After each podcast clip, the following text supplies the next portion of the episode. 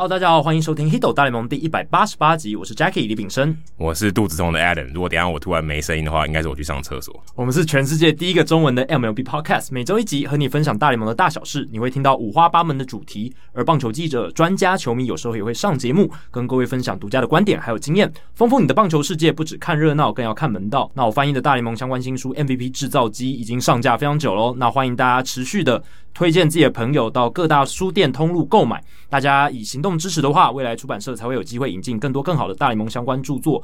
电子书的版本呢，在主流的电子书平台上也都买得到哦。那我们在九月一号开始呢，我们有做了一个尝试，就是开放铁粉们赞助斗内。哇，那这个礼拜蛮多人的哦，有一百二十三个人赞助。那不是这个礼拜一次一百二十，对对对，但是我说这个礼拜应该七个，应该七哎九个哦，九个九个，上礼拜是一百一十四，对对，所以比较多。那这个到目前为止呢，平均每个月的赞助金额是一万七千四百五十一哦，所以离两万不远了哦。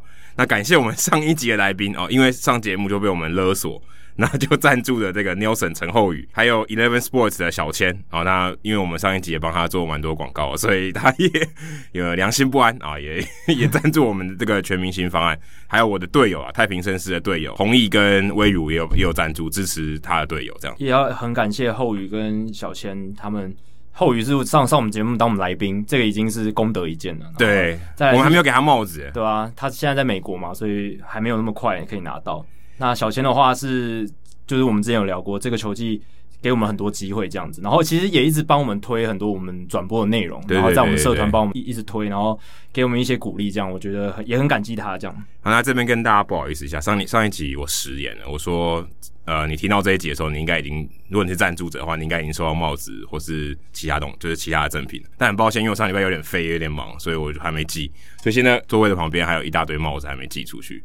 那如果你是在十月份才赞助我们的话，那必须十一月中才会扣款，所以我们在十一月中才会寄送那些十月赞助的这些朋友们。对，那之前赞助了，我们现在。从这个礼拜开始就会陆续的开始，明天我就会寄出了。对对对，所以应该很快也会寄出。对对对，大家应该就可以，应该在下个礼拜就可以收到了吧？应该下礼拜之前了，之前就可以收到，至少下一集之前应该会收到，不然不然我们真的很对不起你啊！如果你有拿到的话，也欢迎就是到社团上面分享一下，就是报一下说，哎，我拿到了这样。对，或者你贴在你的个人的 Facebook 上，都可以跟大家跟大家炫耀一下说，哎。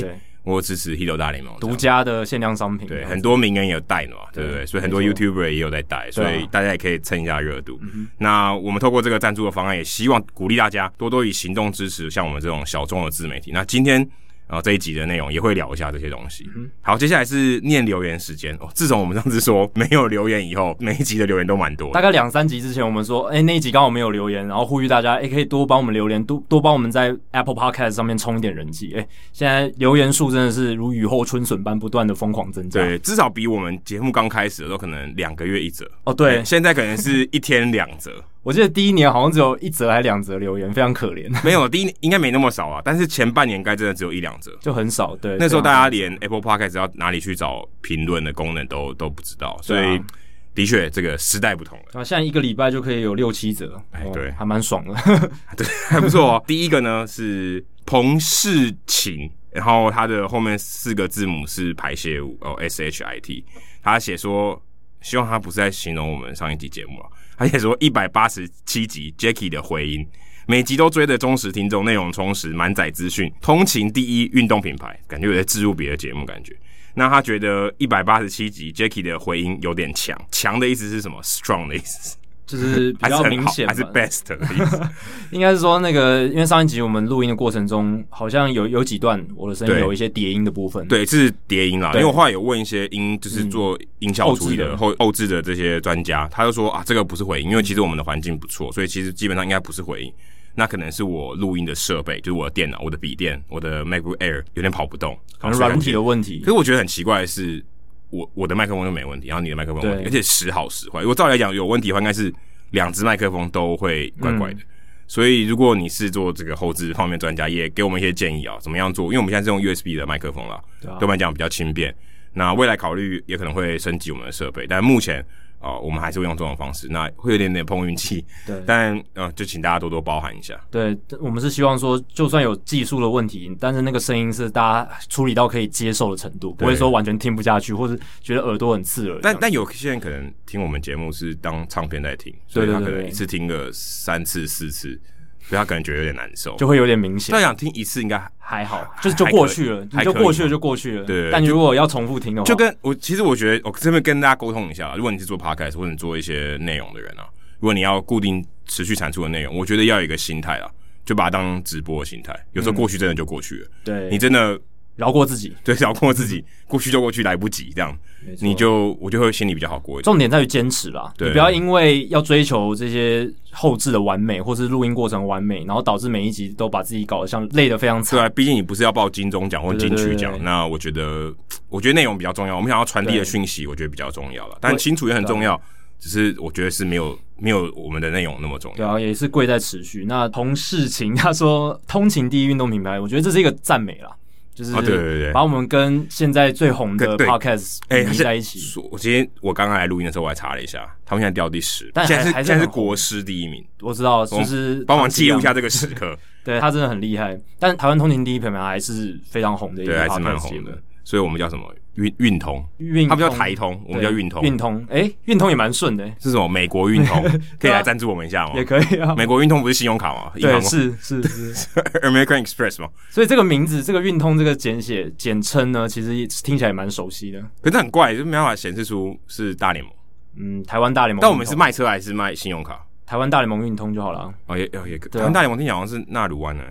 那我反正你们就就叫我们 Hito 大联盟就好了，Hito 粉啊。OK，那接下来是这个借用别人手机的，他原本这个借用的朋友叫 Thompson。那那其实这个留言的呢是我们的老朋友啊，香吉士。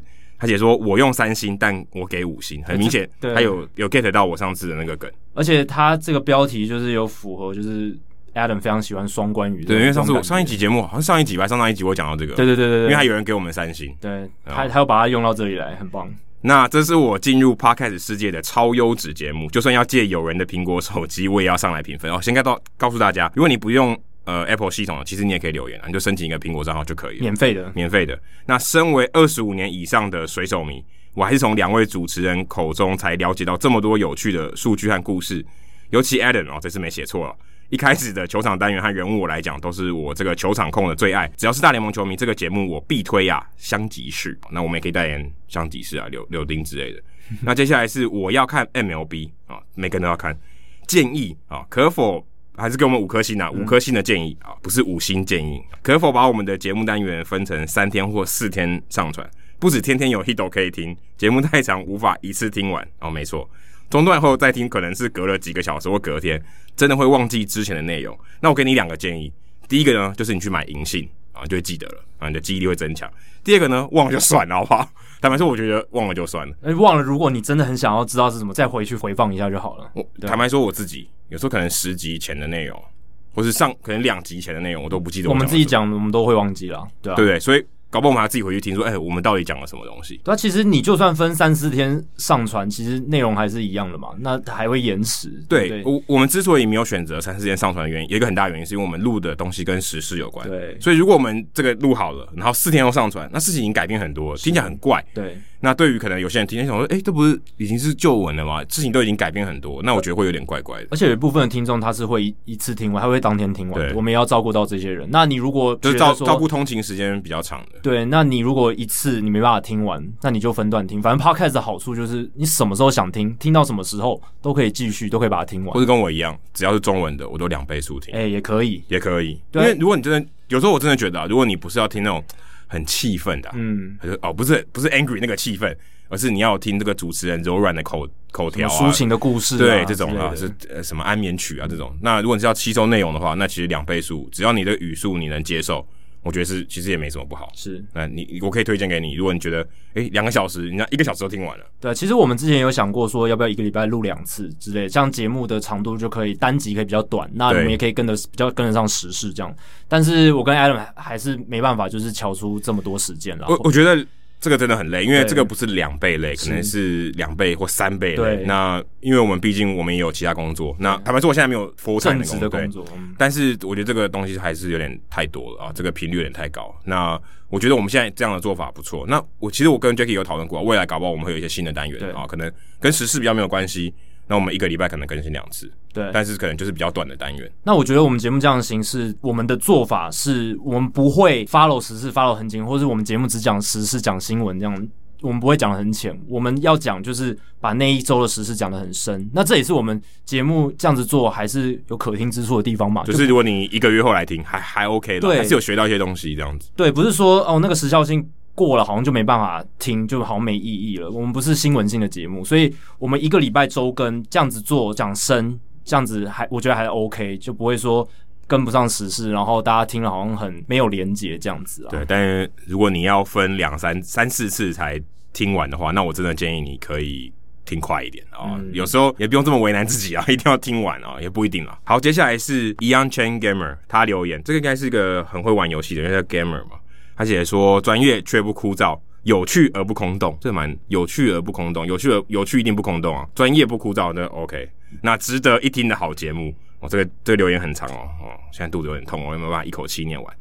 身为一个考生，每周从早到晚的读书，用电脑，眼睛严重使用过度，但睡前又需要点娱乐，于是，在被推荐使用 Podcast 之后，几个月前找到了 Hito 大联盟，直接成为粉丝。”虽然前阵子 Adam 跟 Jacky 呼吁大家帮忙留言，但离考试太近的我一直没有心思写点什么。差 D，上周末考完了，虽然应该还是要再加三六五再来一次哦。啊，那你继续加油，也终于能留下来评论了。个人推荐的服用方法如下哦，也可以给刚刚上面的留言听众朋友一个建议啊，在睡前呢，准备一个热水袋，边热敷边听节目，记得使用计时器，十五分钟到三十分钟，就能在两位主持人的聊天中沉沉的睡去。他说敷眼睛哦，不是敷额头，哦对，敷眼睛。他读书读累了，眼睛。我跟你讲敷眼睛吗？你刚刚没有讲到敷眼睛。我跟你讲，边热敷眼睛边听节目。对对对，三十分钟就能沉沉的睡去，其实我也蛮佩服你，听我们讲话还可以沉沉的睡去，蛮厉害。我不知道该回答什么，因为我们有时候我们有时候也蛮激动的耶。对啊，而且照样你要会投入，你要会觉得欲罢不能。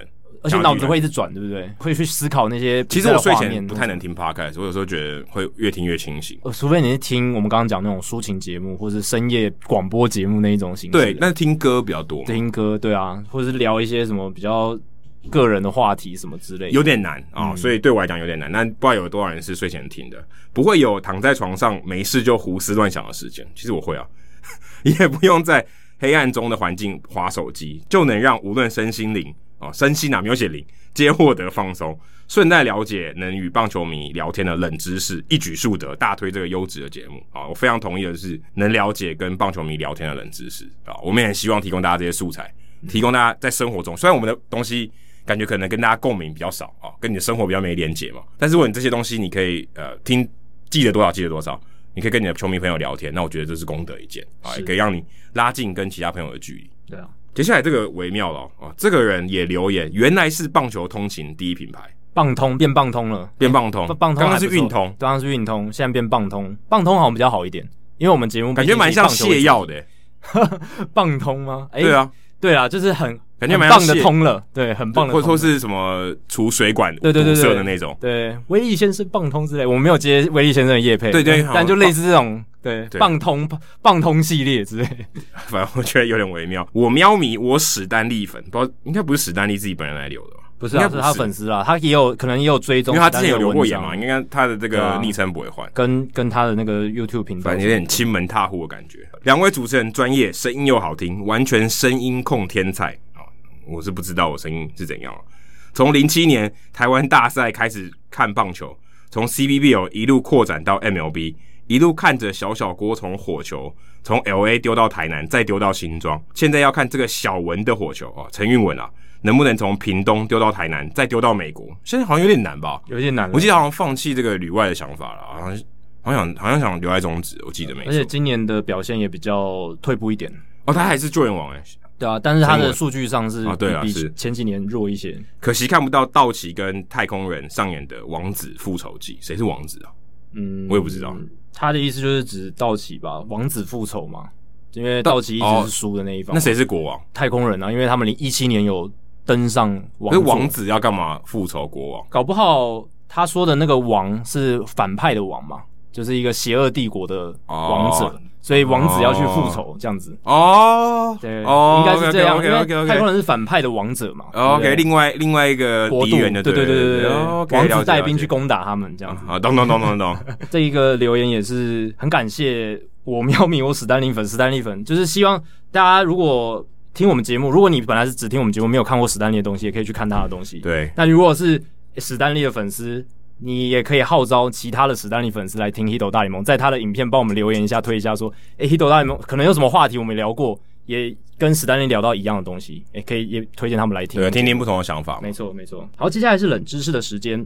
世界大赛第四站哦，我们那一场比赛办了直播趴嘛，其实很感谢大家。其实就我们录音的两天前，其实就昨天啦。要昨天哦，对，我肚子痛啊已经忘了时间，时间感已经错，我感觉好像痛了两天，对，过太久这样子。哎，对，就昨天呢，对啊，你可能生病，然后你会觉得度秒如年的感觉，很痛苦。所以昨天其实世界大赛第四站的直播趴，我们在知了这一家咖啡厅，嗯，凯哥推荐的，陈凯凯哥推荐的，非常非常感谢。陈凯哥也是我们的节目的来宾之一，那他推荐那一家咖啡厅给我们。因为老板他也是一个棒球迷嘛，以前在网球产业工作过，所以他算是一个运动运动迷，然后也会看棒球，也懂棒球。对，然后他他坚持在他的这个咖啡厅里面有常常会有办直播的活动，希望给这个运动迷有一个诶、欸、可以聚会的地方。没错，所以很谢谢他，然后让我们那天有一个很好的直播趴的环境，应该是我们办直播趴以来最好的直播环境，我自己觉得啦。对，而且也是我们直播趴办过印令人印象最深刻的一场比赛。对。然后中间过程完全没有影像的卡顿，因为是完全用这个 MOD 的系统，所以就很顺。我们之前遇到很多什么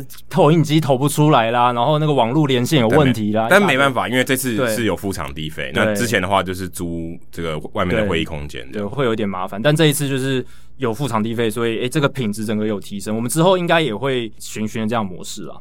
那那场比赛就是像刚才他们讲的，非常印象深刻，八比七，最后光芒再见胜利嘛，也是我们戏称我们在看比赛过程中戏称这是一个救援失败的大赛，一共有三名投手吞下救援失败，哎、比我预期的少，我原本以为。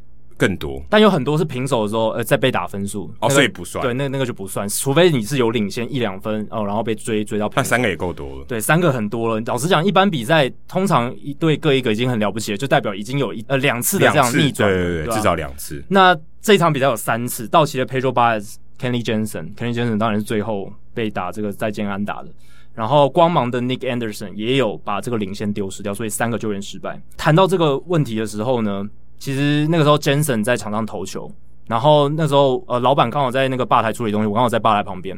诶，他说不知道这个世界大赛史上救援失败次数最多的投手是谁哦？因为那时候刚好画面秀出一个图卡，是季后赛史上啊救援成功次数最多的投手是 Rivera 嘛，四十二次。对，而且他也刚好跟他背号一样，但应该这是世界上最后一个人了，因为不太可能再有人是四十二号。对。就是背号跟季后赛的救援成功次数一样，应该就是这这位，应该也不会有人突破四十二，我觉得。就很难，因为那那个排行榜上面就是 Rivera 第一名四十二，下一个就是 Jensen 跟其他人并列十八次而已，所以足足差了二十四次，这个超级悬殊，第一名跟第二名的落差。那因为他在养鸡哦，对，洋基，他如果在其他队，恐怕有没有二十四次？二十就了不起了，因为 Rivera 那他整个生涯跟着杨基起码打进了大概五六次以上的这个季后赛，可能不应该不止，应该不止，应该不止哦。对，季后赛的话应该更多了，季后赛更多，世界大赛可能也有，因为那个是世界大赛，对，世界大赛五六次吧，那个应该是季后赛，四十二次应该是季后赛吧？对对对，我是说他打进世界大赛次数应该五六次，然后季后赛可能十几次，对，就是 Rivera 生涯跟着杨基在季后赛的出赛哦，总共有十六次，所以。Rivera 生涯期间呢，杨基打进过十六次的季后赛。那 Rivera 参与过的世界大赛一共是七次，非常多的机会。那那时候老板就问说：“我其实比较想知道是谁是季后赛史上救援失败次数最多的人。”欸，诶，我那时候也想说：“诶、欸，对，我怎么都没想过这个问题。”然后我上网手机先简单的查一下，就发现网络上资料不多，诶，就很比较难找这样子。但我后来啊回家慢慢去找，然后就有把这个东西挖出来，用工人智慧。呃，没有，我还是用那个 Baseball Reference 把它挖出来的。哦，对对对，那所以这一节冷知识就是要问大家说，谁是季后赛史上救援失败次数最多的投手？那这个生涯累积这个最多次季后赛救援失败的这个次数是多少？单一年份次数真的太难了。次数很难，但是你可以稍微去抓一下嘛，就是以前没有到四轮的季后赛，最多就是三轮加外卡。以前还就只有世界大赛初始战，对啊，有就很长一段时间还只有世界大赛。对，所以可能就是近二十年的事情吧，你可能你可以这样去推。所以这个大家可以去想一下，然后再来就是问说，单一年份的话，季后赛累积最多救援失败的投手又是谁？失败了几次？所以单一的季后赛还有史上就是整个累积下来最多救援失败的这个次数是多少？又是谁这样子？这个其实如果要讲逻辑就很奇怪，因为你如果你是很烂的投手，基本上你不太有太多机会救援失败，因为代表你在领先的时候上场。嗯，如果你很烂，领先的时候不会派你。对，再就是你的球队要很强。所以你是一个很强球队，一个很强的投手，但是常常砸锅，嗯，这很难。但唯一你能想到了的人，就是刚刚题目的开头，就是 Kenley Jensen，他是一个候选人之一，他是一个候选人之一。当然，就像刚刚 Adam 讲的，这个确实有一点就是反逻辑嘛，因为你要么很，你一定很强，一定要是球队信任的终结者，呃，不一定要终结者，他可能中继投手啊，也有可能，对啊，也可以终结投手。通常会季后赛救援失败的，通常啊都是都是终结者的角色比较多。那你要够信任他，但是呢，他的这个表现又常常临场发挥没那么好哦，会有点抖，所以要有这种例行赛投的很好，有一定的信任程度，但是到季后赛常常就是每隔几年就会有这种爆掉的情况。就就 Kenley Jansen 啊，但 Kenley Jensen 其实他生涯在季后赛前面是表现得非常超稳，超稳，这两年才比较陡一些，所以这个大家可以去想一下。那我们答案就会在这个我们主轴聊完之后来揭晓。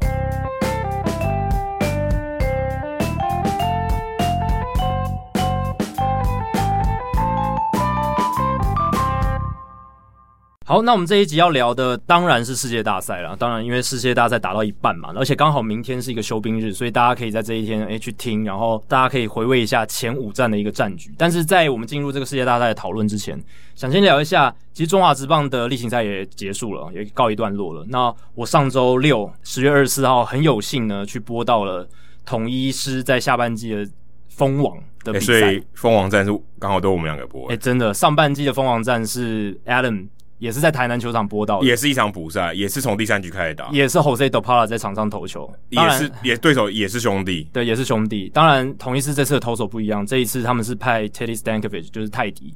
那这场比赛其实真的非常精彩。前两局是潘威伦跟黄恩赐嘛，那时候在九月十二号的英语联赛，那前面各得一分，张志豪一支全垒打，苏志杰一支全垒打。那都是很大号的全垒打这样子，但是一比一的状态从第三局开始，其实有一种比赛从零开始的感觉，就打七局啊，真真的是打七局的比赛，就有点像今年大联盟的双重赛一样。那这场比赛两队的投手都表现的超级好，Jose De Paula，我记得他前面几局的时候，前三四局的时候，统一是完全没辙。那这个其实是在赛前的时候我们就讲到说。这个 Jose d o Paula 他是最强的左投，那统一次对 对左投今年就是打的不好，尤尤其是他们的外野三帅然后三鬼，其实对左投打的不好。其实一开始真的是这样走，那泰迪一开始其实有一点小小的不稳，但他可以屡屡的解决危机，然后到最后呢，就是同一次就是靠着陈永基跟陈重廷的关键安打拿下了这场比赛，算找到一个破口啊，因为那个时候刚好垒上有人，他们连续四支安打，如果没有记错，没错，连续四支安打，对啊，就刚好前面又打不出安打，然后一来就来四个，而且。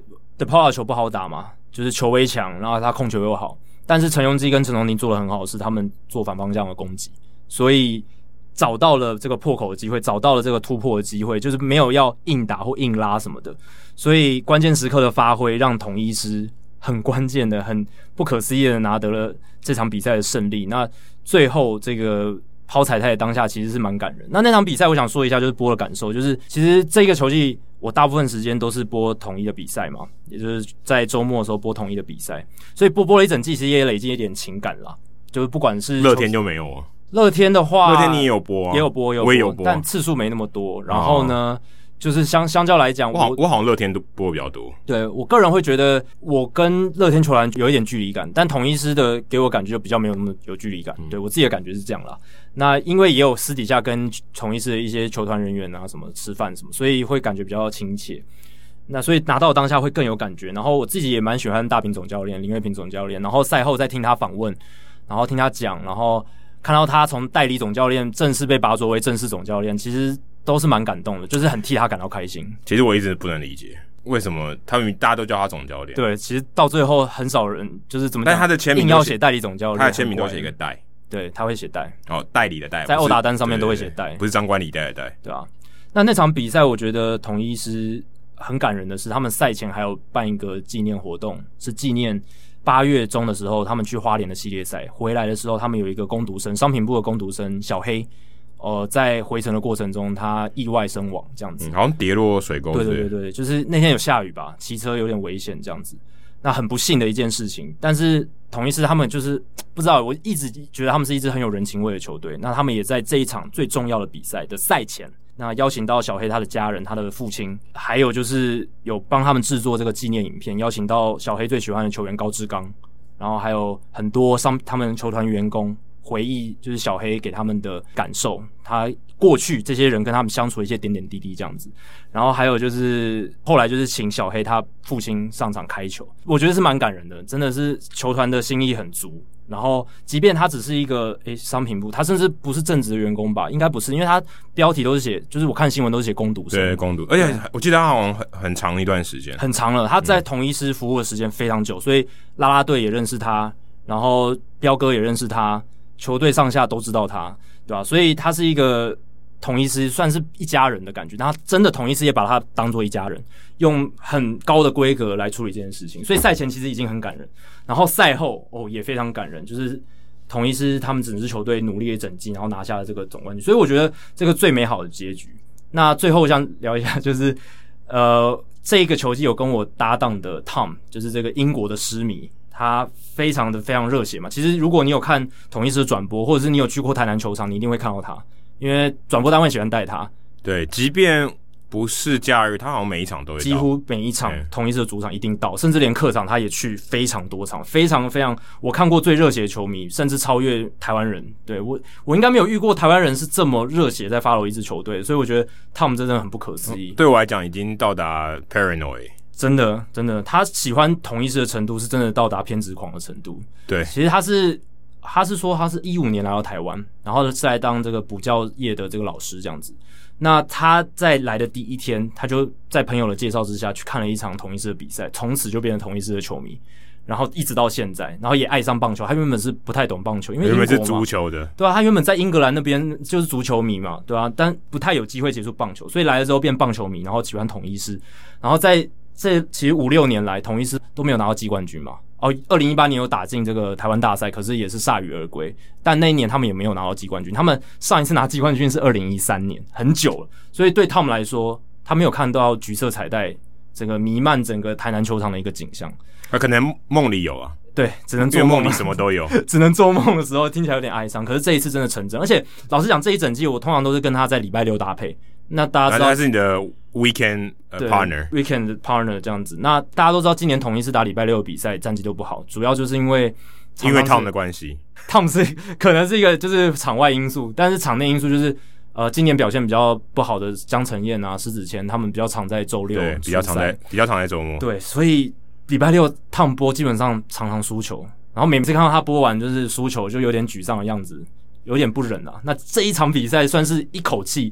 老天爷棒球之神完全直接回报给他，他在高国庆拿到那一球的当下，就最后一个出局数的时候，他整个就是整个失控。对，这个影片在我们社团里面有，可以找得到。说真的，说真的，那球打出去以后，你讲完第一句话以后，后面我听不懂了。对，他那个是，即便我听懂英文，但是已经失控到一个。真的就是口齿不清了，欸、对，已经真的是失控了。对，大家知道英国人他们的发音其实是很字正腔圆的嘛，就是应该我觉得应该是算另外一种，对，另外一种，就像有人说我们说国语，有人说台湾国语嘛，对，那就是另外一种腔调，用另外一种说法，就是那我觉得英国就像是另外一种说法，跟美式的英文。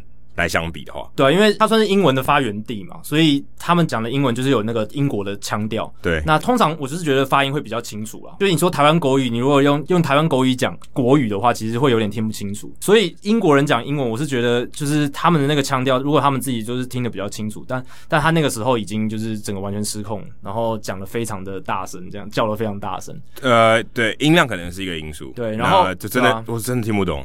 对，然后他在比赛中其实局间呢，他非常的紧张，他在局间基本上是坐不住，就是一进广告，他马上就把那个麦克风拿下来。他会不会跟我一样，现在也肚子痛？应该应该很痛，应该有，就是他还会颤抖，然后就是哇，这个真的太紧张。然后到最后几局就说，哇，六个出局，再六个出局之后就到台湾大赛了。然后就是每一局都非常的紧张，非常的这个坐立难安。欸，可可是说真的，如果是这样播这个比赛，就在这个 booth 里面播报室里面，我觉得其实是一件很痛苦的事情。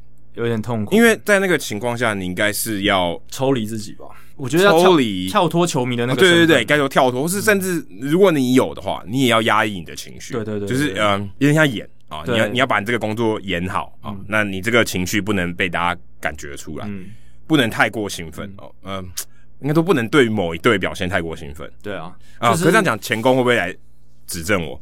但那呃不管，反正这是我的看法，因为我觉得你如果太过投入情感在某一支球队的话，这可能会让你的工作非常痛苦。嗯，因为比赛有输有赢嘛。对啊，对啊，对啊。而且可能厉害的球队百分之六十赢，你还有百分之四十的机会，你会觉得心里不好受。对，其实播报风格这件事情就是有很多种看法嘛。有些人，如果你是这支球队的球迷，当然想听到这个主播讲你这个主场球队的好话，或者是比较偏你这一边。那当然，另一方就会很反对。但是其实这种转播风格就是比较偏向某一队的这种转播风格也是有嘛，大联盟也是有，但是他们是地方电视台。对，我觉得这个不一样，这有点不一样。大联盟一一场比赛，如果是一般的比赛例行赛的话，是有两个转播单位的，对啊。所以看到那边的人，大部分都是主场的球迷。对，老实讲，我们台湾现在的播报方式，我们的电视台其实都是跟某一个球队。合作合作嘛，所以某种程度讲，有一点像是他们的主队的播报单位，有一点像是这样子。事实上就是啊，但是观众如果要看那场比赛，通常就只能选择那个频道嘛。对，他没有第二个频道，他没有，他没有属于客队的电视转播。我们台湾没有这个东西，但是本质上来讲，因为是跟球队合作，所以转播上面肯定会。诶、欸，会比较专注在组队的数据啊，组队的表现。这个我觉得 OK，这个这个会有。但是如果像 Tom，就是我觉得已经投入太多情绪在里面的时候。第一个就像你讲会痛苦，第二个是会有一点那个天平有点太倾斜。我是觉得这根本就不是天平啊，是帮衬吧？哎、不是帮衬也是帮是没有挂东西的帮衬，对，也是一样。这反正就是太偏一边了。我觉得你可以稍微偏一点点，你可以哎讲比较多统一狮的东西，你可以聊以聊比较多。诶，你喜欢的统一狮球员是？比重，我觉得内容比重我觉得是可以的啦。对对，但是如果像他们那样太偏的话，我自己是觉得有一点点的太过了。所以我在比赛中会试着稍微把它拉回来一下下，不然的话我会觉得他实在。太偏的时候，他也会讲到一种进入忘我的境界，然后有点像是在看台上看球，跟其他同一支球迷聊天的那种状态，我我觉得有点不太适合了，所以我会把它稍微拉回来。除非你也是同一支迷，哎、欸，对，那我觉得可能还 OK，就是那个气氛，如果今天聊天的气氛是好的，如果你是就像怎么抓 TV 的、啊，对对对，我想讲，如果现在今天同一支有同一支 TV，然后直播，对不对？然后跟网友闲聊，然后播这个比赛，我是觉得 OK，就可以这样这么疯狂这样。但毕竟我们要服务的是所有的球迷嘛，不只是看同一支的。兄弟的球迷也有嘛？呃，应该说全世界的球迷，全世界的球迷嘛，那也会有兄弟的球迷啊，外国的球迷有兄弟的球迷啊，所以可能还是要稍微顾及到不同的人这样子。对，但我还是很欣赏就是 Tom 他的激情啊，因为我自己当体育迷，我都没有办法到他那样子的地步。即便我抽离我的工作，我就是单纯当个球迷在看比赛，我都没有办法投入到那种状态，甚至我我也没有办法。我觉得可能只有台湾国家队。在打比赛、总冠军赛或者是什么，就是淘汰赛，然后最后赢球的话，我可能会这样叫。可是，哇，要到像像他这样维持这么久，欸、一年六十场比赛在主场，他每一场都这么投入，嗯，这个情绪会用完诶、欸。但他例行赛是没有那么夸张了，应、欸、这也是例行赛，应该是说在赛季这些前面的比赛，他是没有那么夸张，他是这个封王战特别夸张。对，我是说他在看台上，你感觉他情绪永远都很满。呃，对对对，他都是蛮投入，他都会跟着啦啦队做动作，所以就是蛮令人印象深刻的，对啊。对，对我来讲，我我我做不到，我、嗯、我看球，如果今天不是很重要比赛，哎，不能说不重要，甚至我连看世界大赛，我也没有感觉到这么激动。但是因为你没有哦，我可能会因为每季，嗯，或是重要的 play。我可能会觉得很兴奋哦，这个很好，可是我也不会把我的情感投射在某一个球队非常非常强。对，就算是二零一八年红袜打进世界大赛，你也没有到这个。二零零四年我看红袜队拿到冠军的时候，我就觉得终于，但我也没有说什么大吼大叫，对，大吼大叫，然后在。大学宿舍里面跑来跑去。嗯、但我倒也没有那么夸张。我记得我中华队之前拿什么比赛的冠军的时候，其实我有叫叫的蛮大声，在家里的电视机前面。那 OK 啊，中华队我觉得 OK，中华队我觉得是。对我来讲，可能是那个情感又不一样，对，对，對，另外一个层次。对，但是就是这一次的转播的经验是真的非常难忘。那大家如果有兴趣的话，可以到这个 Eleven Sports 他们的推特上面找到这一场的转播，这样子可以听一下 Tom 他的激情到底。最后一刻啦，看 Jackie 的那个如何 handle 失控的 Tom，你可以在那个社团里面找到这个影片。没错。好，那聊完了这个蜂王战之后呢，我们接下来就来聊一下大联盟世界大赛，顺便广告一下中华职棒台湾大赛，就在这个十月三十一号要开打，欢迎大家多支持台湾自己的职棒。中华职棒没给我们业配，所以对啊，我们是就讲到这了，推广帮忙推广一下。好，世界大赛的战况，其实这个礼拜的这个世界大赛，我觉得打的算是非常非常精彩，因为这两队我们其实在系列赛之前就已经预期说会是一个非常激烈的两强对抗。当然，我自己是在赛前是预期说道奇会是四胜二败赢下这个系列赛。哦，现在还在你的还在这个 range 里面哦，还在还有机会发生。我是私心觉得光芒赢球的话是。比较好的一件事，对我来讲会比较快乐。事实上，在我们录音的这一天，道奇队应该已经封王了，就是因为三胜二败嘛。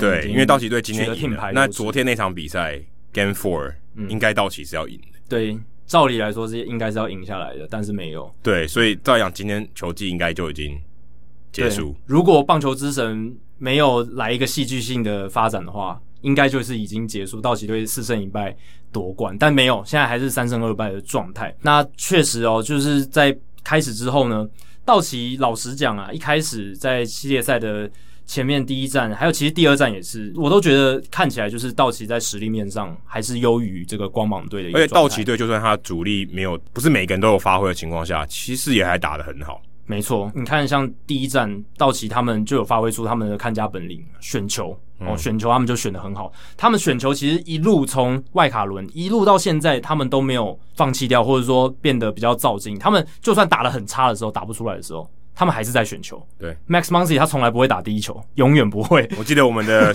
那个直播的 Bingo 就有这个，而且很多人选了。对，就是 Adam 特别有把这个设计在里面。但是，但是让你每一次。Max Muncy 上来打击的时候，你都会特别关注他会不会回第一球。对，结果真的都没有。即便是 foul ball 界外球也 OK 啊，只要有出棒就可以。那场比赛他真的都没有回第一球，就算是垒上有人的时候，你会想说，哎、欸，会不会来个出其不意嘛？因为投手知道说，哎、欸，你第一球都会等，那他可能在这个有压力情况下想敲好球数，他就第一球先塞好球。但 MONCY 还是不打，他死不打就是死不打。嗯、Muncy 跟 Seager 应该算是。这个系列赛，就世界大赛这个系列赛，呃，关键人物，道奇队最重要的两个打者，打线还有 Justin Turner，Turner，对，这个核心 Turner，Turner 我觉得正常发挥，啊，就是就是他本来就很强啊。那 Seager 跟 MONCY 我觉得是超过大家原本对他的期待。就第一站来看啦，第一站来看是道奇全面压制嘛，不管是投球、打击，还有防守，我觉得全部都胜过，跑垒也胜过。对，第一战的一个关键就是 Clayton Kershaw，他投出他生涯最好的一场先发，这个是从在季后赛，嗯。应应该是生涯哦，生涯哦。如果是从挥棒落空的次数来看，是生涯最佳的，因为他那一场比赛，他投七十八球就制造了十九个挥棒落空，这个十九这个数字是他生涯不管例行赛、季后赛最多的、最高的。所以那天光芒打折，对啊，特别看不清楚。你从压制力来看。光芒打者不止看不清楚，他们就算看清楚了，可能也挥不到，出棒也挥不到。百分之五十的单场挥棒落空率也是 Kershaw 生涯的最高。从两千年到现在，只有七名投手能在单场制造比 Kershaw 更高的这种单场的挥棒落空的次数。所以这个情况下，Kershaw 他有发挥出来。其实他之前在二零一七年对太空人的世界大赛第一战，他也投的非常好。那场比赛他也是只被打了一支阳春拳。那那场比赛如果没记错，就是算是洗刷他。对，呃，这个季后赛软手封号的关键一役，算是洗掉了大概百分之六七十，就是还是有一点疑虑，因为后来他又被打了嘛，对不对？他那个那个系列赛，其实我们上一集不聊王牌使用说明书，对对啊，他还是那个说明书还是要看的，没错没错。但是这场比赛世界大赛第一站，他又投出了一个好成绩。这也是科小生涯第二度在世界大赛先发，缴出至少八次三振且保送不超过一次的投球内容，这是史上第六个人可以达到这样子的一个成就。那那场比赛，科小他的成功关键就是他的滑球的进垒点无懈可击，这个是一个非常重要的事情。他滑球有 on 的话，投得好的话，那就 OK 没问题。那反观光芒，我觉得光芒他们就是死在，我觉得调度诶、我觉得就是 Tyler Glasnow 的调度。Glasnow 我觉得整个在季后赛的表现都。不是很稳定。对，他的控球一直都没有到最佳状态。对，那呃，你让他排第一站，代表他可能会至少投两场。嗯，好像我们今天播呃，今天录音的这个这一天啊，那 Glasnow 也有上。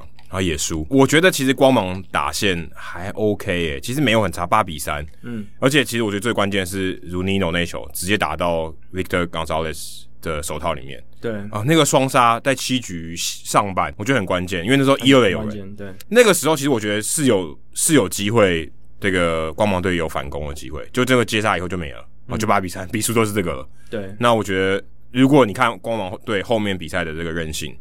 我觉得那场比赛其实关键的 play 是那一个？嗯，当然是一个关键。虽然是一个强击球，可是位置不好。哎、欸，他然后冈萨雷斯也接得好，但是也有人说，就算冈萨雷斯没接到，后面其实两个野手都离二垒蛮近的。对，应该可以但。但但很难说，因为你不知道他会不会碰到。呃，如果他如果碰到二垒的话就，就对。如果他不小心碰到，对，那弹到别的地方，对啊，或者是弹到二垒嘛，或者弹到投手球，嗯嗯，不一样的角度的弹跳，有可能会有不一样的状况，但是。那个 play 确实很关键，不过我自己觉得就是 Kevin Cash 他在第五局的时候，他让 Glassnow 继续多面对人这件事情，是一个也是一个那场比赛的关键。因为你说他在美联冠军赛第七战，他把那个时候投六十六球、手感看起来非常好的 Morton 直接换下去，毫不犹豫诶，然后换上他们认为这个解决打者把握度更高的这些后援投手，什么 Nick Anderson 这些上来，诶，没想到通常很知道这些投手使用说明书的光芒。在这个世界大赛第一站就做出了这种违反他们调度风格的决策，我自己觉得，我觉得跟上一集的标题是一样的，就就还是成败论英雄。但是我，因为我觉得，我觉得这个已经不是成败论英雄了，因为 Glasnow 他从来没有投到一百一十二球。哦，对了，对啊，这是他生涯从来没有发生过的事情。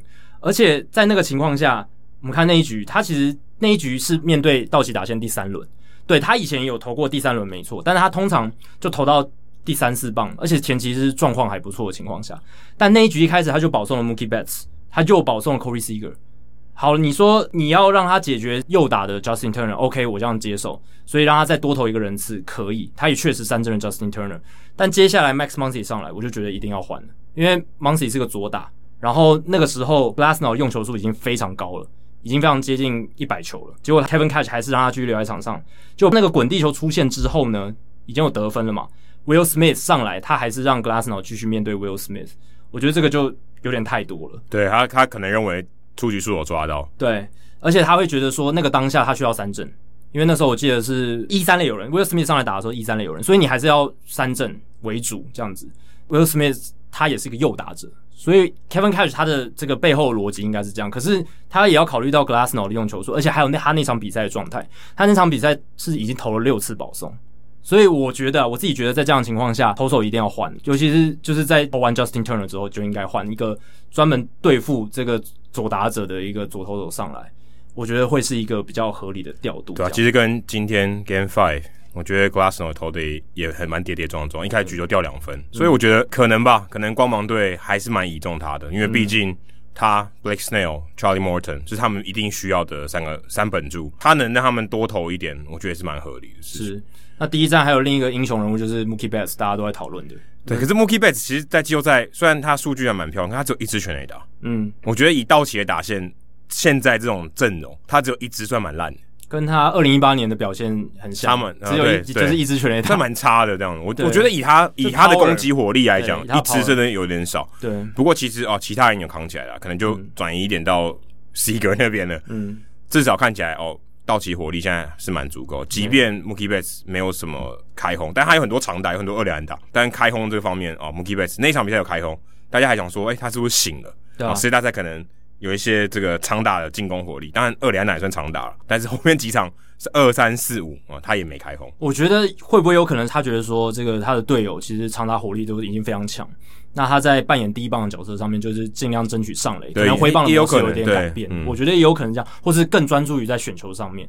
但是有时候你太专注于选球，就会像 Muncy 他生涯前期遇到的情况，就是太保守，导致说可以攻击的球你都不打，最后变成成绩变差。我可能就对。就吞三针，这有可能。但至少 Betts 他上垒之后，诶、欸，他有在那场比赛发挥这个盗垒破坏力，两个盗垒吧，两个盗垒，单送给大家两个 tackle，对，应该是只要一个就有 tackle，应该是一个啦，一个就是一个 tackle，就是有人盗垒成功就有 tackle，这样全美这个都可以有一个人都可以，好像每一年世界大赛我记得都有人盗垒哦，所以应该都有送出 tackle。对，那这也是观众的福音嘛。那 Betts 他在那一局选到保送两次盗垒成功，上一次世界大赛有人做到这件事，就是在一局里面选到保送，而且单局两个盗垒成功的人是一九二一年贝比鲁斯。哦，贝比鲁斯真的是能能，那个时候应该没有送 Taco。嗯，当然没有，那个时候就送你好看的贝比鲁斯的表现这样子，对。对吧？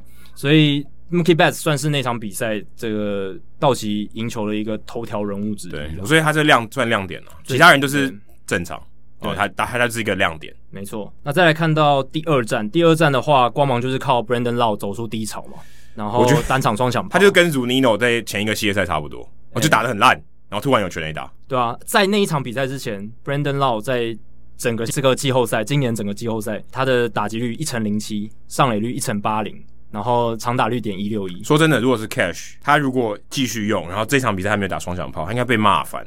嗯，想说打击率这么，不先不管打击率、长打这些能力，你都在这个系列赛你都没有表现，我还一直派你上场，不是伤害我打线吗？对，基本上跟自杀棒没有两样，而且他要打他打前端棒子。对，其实我觉得这也是光芒跟道奇队。他们的调度哲学上有差别的地方，虽然两支都是数据非常强的球队，这个不用讲，数据团队很强，但是我觉得 Kevin Cash 他还是很 follow 这个使用说明书，还有就是球员长期的实力，不会因为他短期的高低潮就做出很快的反应，或者是凭自己的感觉。你看他整个季后赛都打得不怎么样。诶，对啊。但是整个季后赛也蛮长的，他还是让他继续打第二棒、第三棒。对啊，对啊，所以这就是 Kevin Cash 他调度的风格。所以我才说第一站那个 Glassnow 他的那个调度非常的反常，是因为这样的原因。那再来就是看 Dave Roberts，他就是比较凭感觉，他可能就是看那个当下，诶，我我觉得哪个投手可以，我就让他上。诶，我觉得这个当下 Kershaw 可以继续投，就让他继续投好了，就没有 follow 一个比较完整的使用说明书。所以我觉得这是不一样的思维，有可能是 in game 的，他在场下观察场上的状况，对，他等于更投入在那个比赛，他知道那些比赛的细节。知道球员现在的状况，嗯、那也许说明书仅供参考。那他可以做出临场的反应，因为球员有临场反应嘛，球员有临场的表现，那我觉得教练也有临场的反应。不然，如果今天我就是一个看说明书调度的教练，那我派谁都可以啊。所以这就是两种风格的差异。对，就我们在这次世界大家都看到，当然。两边都有成功的时候，哎、欸，对，Dave Roberts 他用这个这个真的很难说，对，真的没有什么绝对不绝对的事情。他在用 Julio Urias 就用的很好嘛，让他投，就是有一场比赛让他投到最后三局都投完。啊，那是前一个系列赛，前一个系列赛的时候，就是第七战嘛，就是国联冠军系列赛第七战那个时候，让他投完最后三局，他也没有说哦，我一定要让后面哪一个投后援投手要吃一局什么的，也没有。那这个就是一种凭当下状况，呃，凭总教练他观察场上这些选手的心理状态啊，或者一些细节这样。那 Kevin Cash 就比较不一样，他还是坚持让 Brandon Lowe 上场，他也获得了这个甜蜜的果实。因为那、欸、那场比赛要不是 Brandon Lowe 两支全垒打，光芒也不会赢、呃，可能也不会赢。对，因为后面道奇其实那个火力有发挥出来。欸、对，道奇的火力其实一直都很好啊，都没问题，在这个系列赛。所以他们后来有追进这个两支全垒打，就显得格外的重要。那 Brandon Lowe 他其实这两年他的进步非常的可怕，上涨的非常明显，他的 power 非常好，而且他减低了自己的三振率。然后打击的技巧也相当不错，我觉得他蛮像那个、欸、突然爆发的 Daniel Murphy，嗯，有点像，对不对？但是 Daniel Murphy 他是整个季后赛都打得很好。哦，没有，我说整个赛季，就他有点突然、啊、突然就默默无名的，呃，有点打通任督二脉、欸，然后一个看起来不是很强力的打者，突然变得全垒打很多，嗯的那种感觉，然后也是二垒手嘛，对啊，对啊，我他有没有给我那种感觉？突然就爆发啊！原本大家也没有这么看好他。对啊，然后突然就爆发，变成一个很强力的内野手。其实光芒队一堆野手都是这样，什么 Nate Lowe 啊，然后什么就是 Young D D 啊这一些有没有，都是崔之万啊，崔之万啊这些 Arosarena 对不对？这种就是你原本都不知道他的名字，他都都没听过这个球员，结果就在这个季后赛爆发出来这样子。那第二站我是觉得 Cash 在调度 Blake Snell 的换投时间就比较合理一点了，因为 Blake Snell 他是前四局完打比赛，哦是投的很好，虽然他还是有投保送，这是 Glasnow 跟 Snell 最大的问题就是会投保送，他们常常曲球、滑球都会挖地瓜。所以我觉得这跟刚才你刚才说道奇队有耐心是有关系的啦，也有关系。对，我丢坏球，对方如果追打还是死嘛，很会选，很会选。所以我觉得这样。这可能是一个策略，就是一体两面。诶、嗯欸，他一边很会选，一边你控球没那么稳，对、欸，那就会有很极端的这个保送的情况出现。对，当你面对到比较烂的打线的时候，你就算挖地瓜、花球、曲球、挖地瓜，它也会被掉啊，对啊，会太容易被掉，过于积极。对，那你遇到道奇这么成熟、选球那么厉害的打线的时候，你那些挖地瓜的球就完全没有引用性。你如果有看仔细看 Glassnow 的先发，一堆曲球都挖地瓜，对吧？很多那种提前落地，然后。哇，Zunino 真的是劳苦功高，真的是他挡了不知道多少球，所以很很了不起。那 Snell 的话，他是在第二战的第五局他一开始先让 Cody Bellinger 出局嘛，然后再让 AJ Pollock 三振，Enrique Hernandez 保送，Chris Taylor 打出一支两分炮。那这个时候他还没有换，但是你也可以想说，因为他想说 Blake Snell 他那个场比赛前面都是五安打比赛，他的状况但也有四个保送，也有四个保送。如果是我的话，我在那个时候就会换了，因为下一棒是 Mookie Betts，我不会再让 Blake Snell 面对 Mookie Betts 再一次。如果是我的话，但 Cash 也没有那么做，Snell 保送 Mookie Betts。接着，Corey Seeger 打出了安打，这个时候 Nick Anderson 才进来换掉 Blake Snell。我是觉得说，好，你既然要面对 Mookie Betts 的话，接下来 Corey Seeger 你当然会留给 Blake Snell，因为左投对左打，对左投对左打的一个 matchup 是合理的。但我个人觉得，如果 Kevin Cash 更照着他的光芒模式走的话，应该要在 Mookie Betts 这个第三轮的第一棒上来之前就把他换掉。哎、欸，这样子每一个光芒队投手几乎都没有投满五局，先发投手、啊、只有 Glassnow 在第五战的时候刚好投满五局，没有超过五局，都没有超过五局。对，所以这个也是光芒队他们的这种阵型情况下，还有他们的调度模式。可是刚好这几个投手都有这种问题。对啊，呀，yeah, 我觉得其实。可能归咎于也是控球不稳，保送越多，你这个用球数一定拉高啊。如果你投的顺顺的，搞不好你也可以投到六七局。而且他们在例行赛，他们整个生涯其实面对第三轮的机会真的都很，哦、都都在光芒队调度底下。所以，呃、所以也许啊，这就是他们之所以前面被其他球队没有善加重用，或是被放弃的原因。对啊，也有可能，对不对？就是觉得说，诶他体能可能就是只能当这个后援投手了。那我们把他交易掉，可不可以？他可能就是四五局就会出状况。对，四五局会出状况。那我们不如趁他还有这个新秀的高点，这个价值的高点的时候，把他换出去之类的。也许会有这样子的一个状况。还有 Charlie Morton，他是到生涯后半段投的很好，但是光芒队愿意给他高薪，因为他们看到他这个价值在。对对啊。那第二战其实我是觉得道奇那时候气势还很强，因为我觉得第二战其实道奇没有输的很夸张。第一站是道奇赢得很有说服力，但第二站光芒就赢得比较没有说服力。我会这样觉得。这个情况下，我就会对于道奇队接下来赢球还是保持着很高的信心。对啊，你看还有压 Walker Buehler 在第三站投跟鬼一样，真的太强了吧，超级厉害。其实现在如果你如果真的要把 Kershaw 跟 Buehler 放，只有一场比赛可以投，我还是会选 Buehler。嗯，Buehler 表现还是比较，至少在近期，我觉得是更有压制性。但 Kershaw 长期来看是比较强的，而且。他现在是历史上季后赛三振最多的，两百零七次。对啊，所以你可以看到他很长期的这个成功。是，但是 Bueller 在短期的这个比赛里面，我觉得他压制力是更好的。是，而且现在他们两个生涯阶段绝对是 Walker Bueller 比 Kershaw 强，这个是对啊，毫无疑问的。哎、欸，可是，在季后赛我觉得未必啦。但季后赛 Walker Bueller 的数据也是还是比较好。对啊对，Walker Bueller 他在今年季后赛，今年季后赛五场先发，二十五局投球防御率一点八零，对手的打击率只有一成九六。所以整个压制力非常好，二十五局投球就有三十九次三振，十二次保送，所以 Walker Buehler 在今年的季后赛是投的非常好，非常有宰制力的。那当然，他是在第三战压制了光芒队的打线。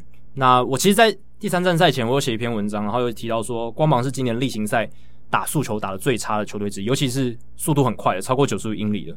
他们打得蛮差的，当然你不会说就是速球是决定这一场比赛的唯一的关键，当然关键有非常多，但真的你看光芒队对上 Walker Buehler 的九十五英里以上的速球确实没有打好，当然也是因为 Walker Buehler 他有很好的卡特球，还有他的变化球去做搭配，这个都是有因素在里面的，但确实他们还是光芒还是没办法破解这个 Buehler 他的这个九十六英里以上的速球，而且 Buehler 他本身就是以速球为主要武器。他在例行赛的时候，四缝线、二缝线的均速都在九十六英里以上，而且两种球加起来的使用比例超过他所有投球的百分之六十以上。所以那个时候我就有提到说，其实光芒队这个 matchup 对他们来说是比较不利的。对，哎、欸，我现在发现，我现在查礼拜三啊，就是可能大家听到这一集节目的那一天，其实光芒队派是 Snail，嗯。然后道奇队派 Gonsolin，对 Gonsolin，还居然不是派 Walker Bueller，他们要让 Walker Bueller 在这个休满对四天的情况下，最好的状态底下压在第七站。但如果 OK 第六站掉了，他还是有 Bueller 在第七站，还还是有第七站。这个就是也是不同的调度思维。有些人可能会想说，你要赢就赶快赢，持续压迫对手，不要给对方喘息的机会，在第六站就把你最好的投手压上来，即便是短球的状况。这个也是一个思考方式。如果是我，我会这样做。你会这样做，对不对？因为因为我现在三胜两败，压力在你那边。对，我会。那我有优势，我干嘛不在有优势的情况下，我乘胜追击？乘胜追击，然后持续的压迫对手，就是有点像是你是篮球赛的时候，你领先，但你还是全场压迫对手。哎，所以代表说，Bueller 跟 Charlie Morton 如果有第七战的话，他们也会遇到。那 Morton 在第七战可能就更有优势，因为他特别会投这种淘汰赛。哎、欸，对，win or go home 的比赛，没错，这个是他在经验上的一个优势。但是他在第三站的时候，他的经验好像没有帮到他多少，因为就是一个状况没有很好、嗯，就可能是 vintage Morton，就是以前的 Morton，四点一局掉五分，对，挨一轰。他在那场比赛，我觉得最大的关键是他取得球数领先之后，那个 put away pitch 就是良好球要制造三振的那个球，一直没有投好，没有办法解决掉打者，所以良好球后的执行力不佳。那偏偏道奇又是全联盟最会在良好球以后打击的球队，他们今年在例行赛良好球之后的 OPS 攻击指数是点六二零，听起来很烂，对不对？但是这是全联盟最好的。对，因为你下一个结果大部分是三振，没错，良好球真的很难打。那他们这个点六二零的良好球后的攻击指数优于联盟平均百分之三十七，所以是好非常非常多。那他们也确实在这场比赛里面有两个关键的良好球打席都打出了安打，Justin Turner 三局以上的二垒安打就是在良好两坏的时候打出来的，而且是 Morton 的招牌球路曲球，曲球失投了被 Turner 抓到，然后再来就是 Max Muncy 他的两打点的安打，那时候是在满球数的时候打出来的，所以那个时候其实道奇队。就已经在 Walker Buehler 强势的表现底下，用那几分来宣示他们那场比赛应该就可以赢下来的一个状况，非常有说服力啊！我自己觉得，其实 Morton 他的投的特色就是需求很强嘛。那道奇其实，在例行赛他们也蛮会打需求的，他们长打率对需求长打率点四二四，全联盟第八名，其实还不错。然后三振率百分之二十八点九，全联盟第四低，所以他们不太容易被需求三振。那也能够打出不错的成绩。那那一场比赛，他们也有哦，对 Morton 的这个需求做出一些攻击，而且也选掉了蛮多需求。在这样情况下，这个 matchup 确实道奇本来就占上风，他们也确实拿下那一胜。那接下来就是看第四战哦，第四战就是光芒大反攻的这一场比赛。大家可能只记得第四战，就是我们直播趴那一场比赛。嗯，其实先讲结局嘛，结局就是光芒队莫名其妙，真的莫名其妙。我记得当下。其实瞬间大概有一两秒，你不知道到底发生什么事。而且因为我们是看 Fox 转播，那 Fox 转播完之后，马上要接张毅的先发，日本职棒的先发，所以转播单位甚至还来不及放重播，重播，所以其实没有重播。对，没有重播。然后就我们到回家之前，就是没有看网络之前，其实不知道到底真的发生什么事。到底 What happened？那时候到底是没有接到球，还是 tag 的时候球不见了？还是什么之类的、欸。对，然后为什么 Arozarena 会往本垒冲？不是一支中间方向的安打吗？就是后来看重播才知道说，诶、欸、Chris Taylor，哦，那个时候漏球有发现啊，只是想说他如果传本垒，Arozarena 应该会直接死在本垒，因为他跌倒。对他跌倒，跌倒大家都看到了。但其实那时候那个当下很快，你也不知道为什么 Arozarena 他跑得这么慢，因为其实他翻一个跟斗了，但镜头没有带到。哦，对，镜头带到的时候他已经要往就是往本垒爬了。对他，他那个时候正要。爬起来要要往本垒冲，对，所以你也不知道 Arozarena 他确切到底怎么样，可能是跌倒，但你也不知道确切是怎么样。但整体来说，呃，如果不是 Taylor 没有把那球处理干净，然后 Will Smith 没有把那个球接干净，这场比赛绝对是道奇。嗯，因为那那可能就是平手而已。对，平手。那接下来下个半局还有机会。对，所以很难说。对啊，但是我觉得道奇队赢面还是比较大，只是说。那个整个情况真是混乱到一个不行，对，真的是乱成一锅粥，就跟前工讲的一样啊。当然那个是合成的影片哦，对，真的是乱七八糟。然后 Brett Phillips 就莫名成了再见安打的英雄，不然那一球可能只是追平而已。对啊，当然你也不知道说 Jensen 接下来面对 Margot 能不能真的解决他，因为下一棒是 Margot，是不知道。然后 Margot 他这个系列赛其实他有几球都是，虽然他没有太多 power 的展现哦，但是他会。把球打进场内，制造一些得分的机会，制造对方的这个防守上的步调乱掉这样子。但确实那个 play 真的是很关键，而且就是怎么讲，道奇在关键时刻的防守真的不够扎实。Chris Taylor 他那一球真的很不应该啦。呃，而我没记错，那场比赛他不是。先发中外野手，他不是啊，他是后来调，后来换过去的。那场比赛呢，因为这个 Cody Bellinger 他背部有点不适嘛，所以他没有先发中外野，然后是用 AJ Pollock。那天道奇队的先发中外野手是 AJ Pollock。那在比赛中呢，他们做一些防守的调度，中外野的位置后来由 Chris Taylor 来取代，然后呢，Jack Peterson 进场去守左外野。哦，对对对对对。然后 AJ Pollock 当然是。中外野的经验比较足，这种球应该是可以很妥当的。但 Chris Taylor 老实讲，他也是一个不差的外野手，他不应该发生这种低级的错误。但他很明显一心二用了，他想要传本垒啊，因为他看到 Arozarena，哇，没有没有要停下来的意思诶，他就有点急了，所以一开始捞就没有捞到，然后弹出去之后又更急，所以传到 Muncy 那边，Muncy 有接到，但是 Muncy 也看到 Arozarena 要冲本垒，就是也是有着急，所以两个野手着急。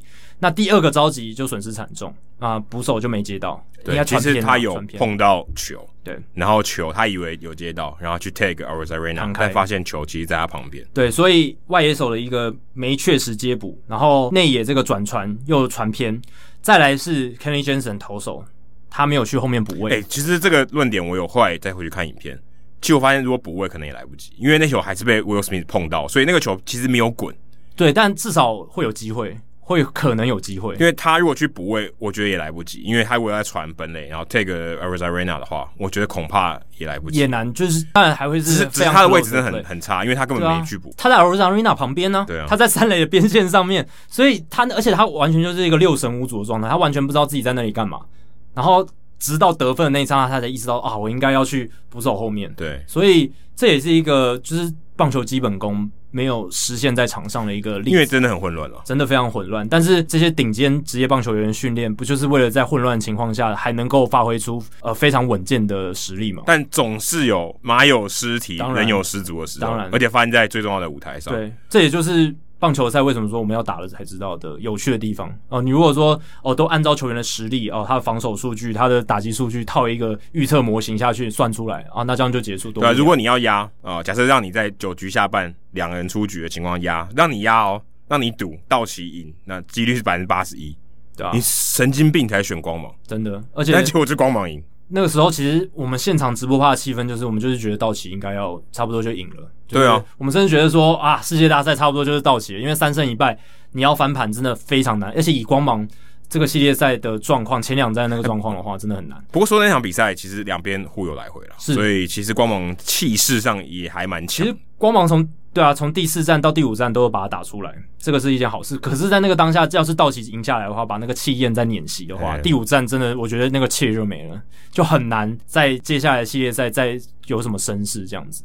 对，但道奇队今天在我们录音之前赢了第五战，哎，对，所以、哦、等于一胜一败，一胜一败，一胜，对啊，就是有很多的这个来来回回，这个系列赛就不是说，呃，我们在系列赛预期有可能会有一面倒。当然，我们也是会预期说光芒还是会有反扑的机会，但大部分人会觉得这个实力上道奇肯定是比较强。对，说真的，道奇队还让两个，我觉得他 Mookie Betts 跟 Bellinger 在世界大赛其实没有太好的发挥，不是很稳定。对，不是很稳定，就偶有佳作，可是不是说防守端可能 OK，防守端可能 OK，可是在攻击面上，他们不是最重要的两个人，对是 Turner 跟 Seager 还有 Muncy。对。其实，如果道奇队 Bellinger 和 Mookie 都打出来的话，那就就正常，好，就表现正常，就太可怕了。对，基本上光芒队可能完全没有机会。因为其实你看，尤其是看到第四、第五战，不管是 Turner、Seager 还是这个 Muncy，他们上来都是会让对手发抖的。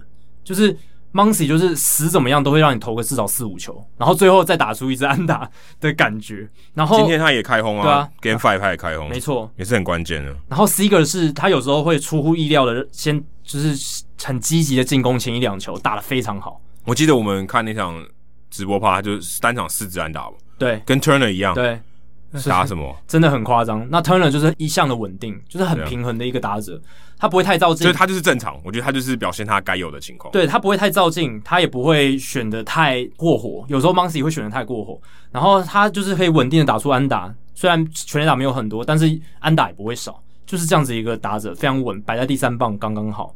所以这三个可以说是道奇三鬼，已经有发挥成这样。那 Mookie 跟 Bellinger 没打出来，已经算是给光芒一个，我觉得有点让步，有一点让步，有点让了，有点让步，对吧、啊？反正光芒其他小将打的很好嘛，嗯，相较起来，我觉得算打的不错，对啊，而且像到 Arizarena 其实都打得很好。哎、欸，你说世界大赛前啊，不要讲世界大赛前啊，季后赛前。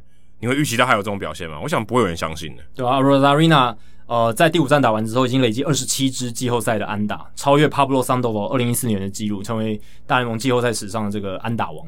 而且他的这个所用的这个打席，就是他破纪录这个打席，其实是八十个哦，只比 Sandoval 创下那个纪录的七十八个打席多两个。所以你说对，今年季后赛多一轮没错，可是 Arozarena 他是这个记录是货真价实，嗯，非常扎实的一个整个破，这跟轮数没关了，对，跟你打席数还是有关，所以跟你打击的机会嘛。那九支全垒打也是季后赛单一的季后赛史上最多的，所以他真的是打出了他。我觉得他真的都是那种季后赛英雄命诶、欸，对啊，就是好像 David Freeze 光芒队的 David Freeze 哦，就是你根本不会期待他是英雄的人，然后他就变成英雄。假设如果今天光芒队真的拿了谁大的冠军，他肯定是 MVP，对。但我觉得 Arozarena 还缺乏 David Freeze 那种 big moment 的超大型的安打。你不要现在讲，等下第七站他就打再见全垒打。铁口哦，第七站他不会再见全垒打，但是他可能是关键全垒打。有可能吗？有可能。但是我是就是觉得说，对啊，他还缺乏了，就是 David Freeze 他不是在那个二零一一年世界大赛那那个三连安打，还有后来的再见全垒打什么，那个太夸张，那个表现真的太夸张。你说他跟 David Freese 啊，David Ortiz 哦这种这类的季后赛英雄人物。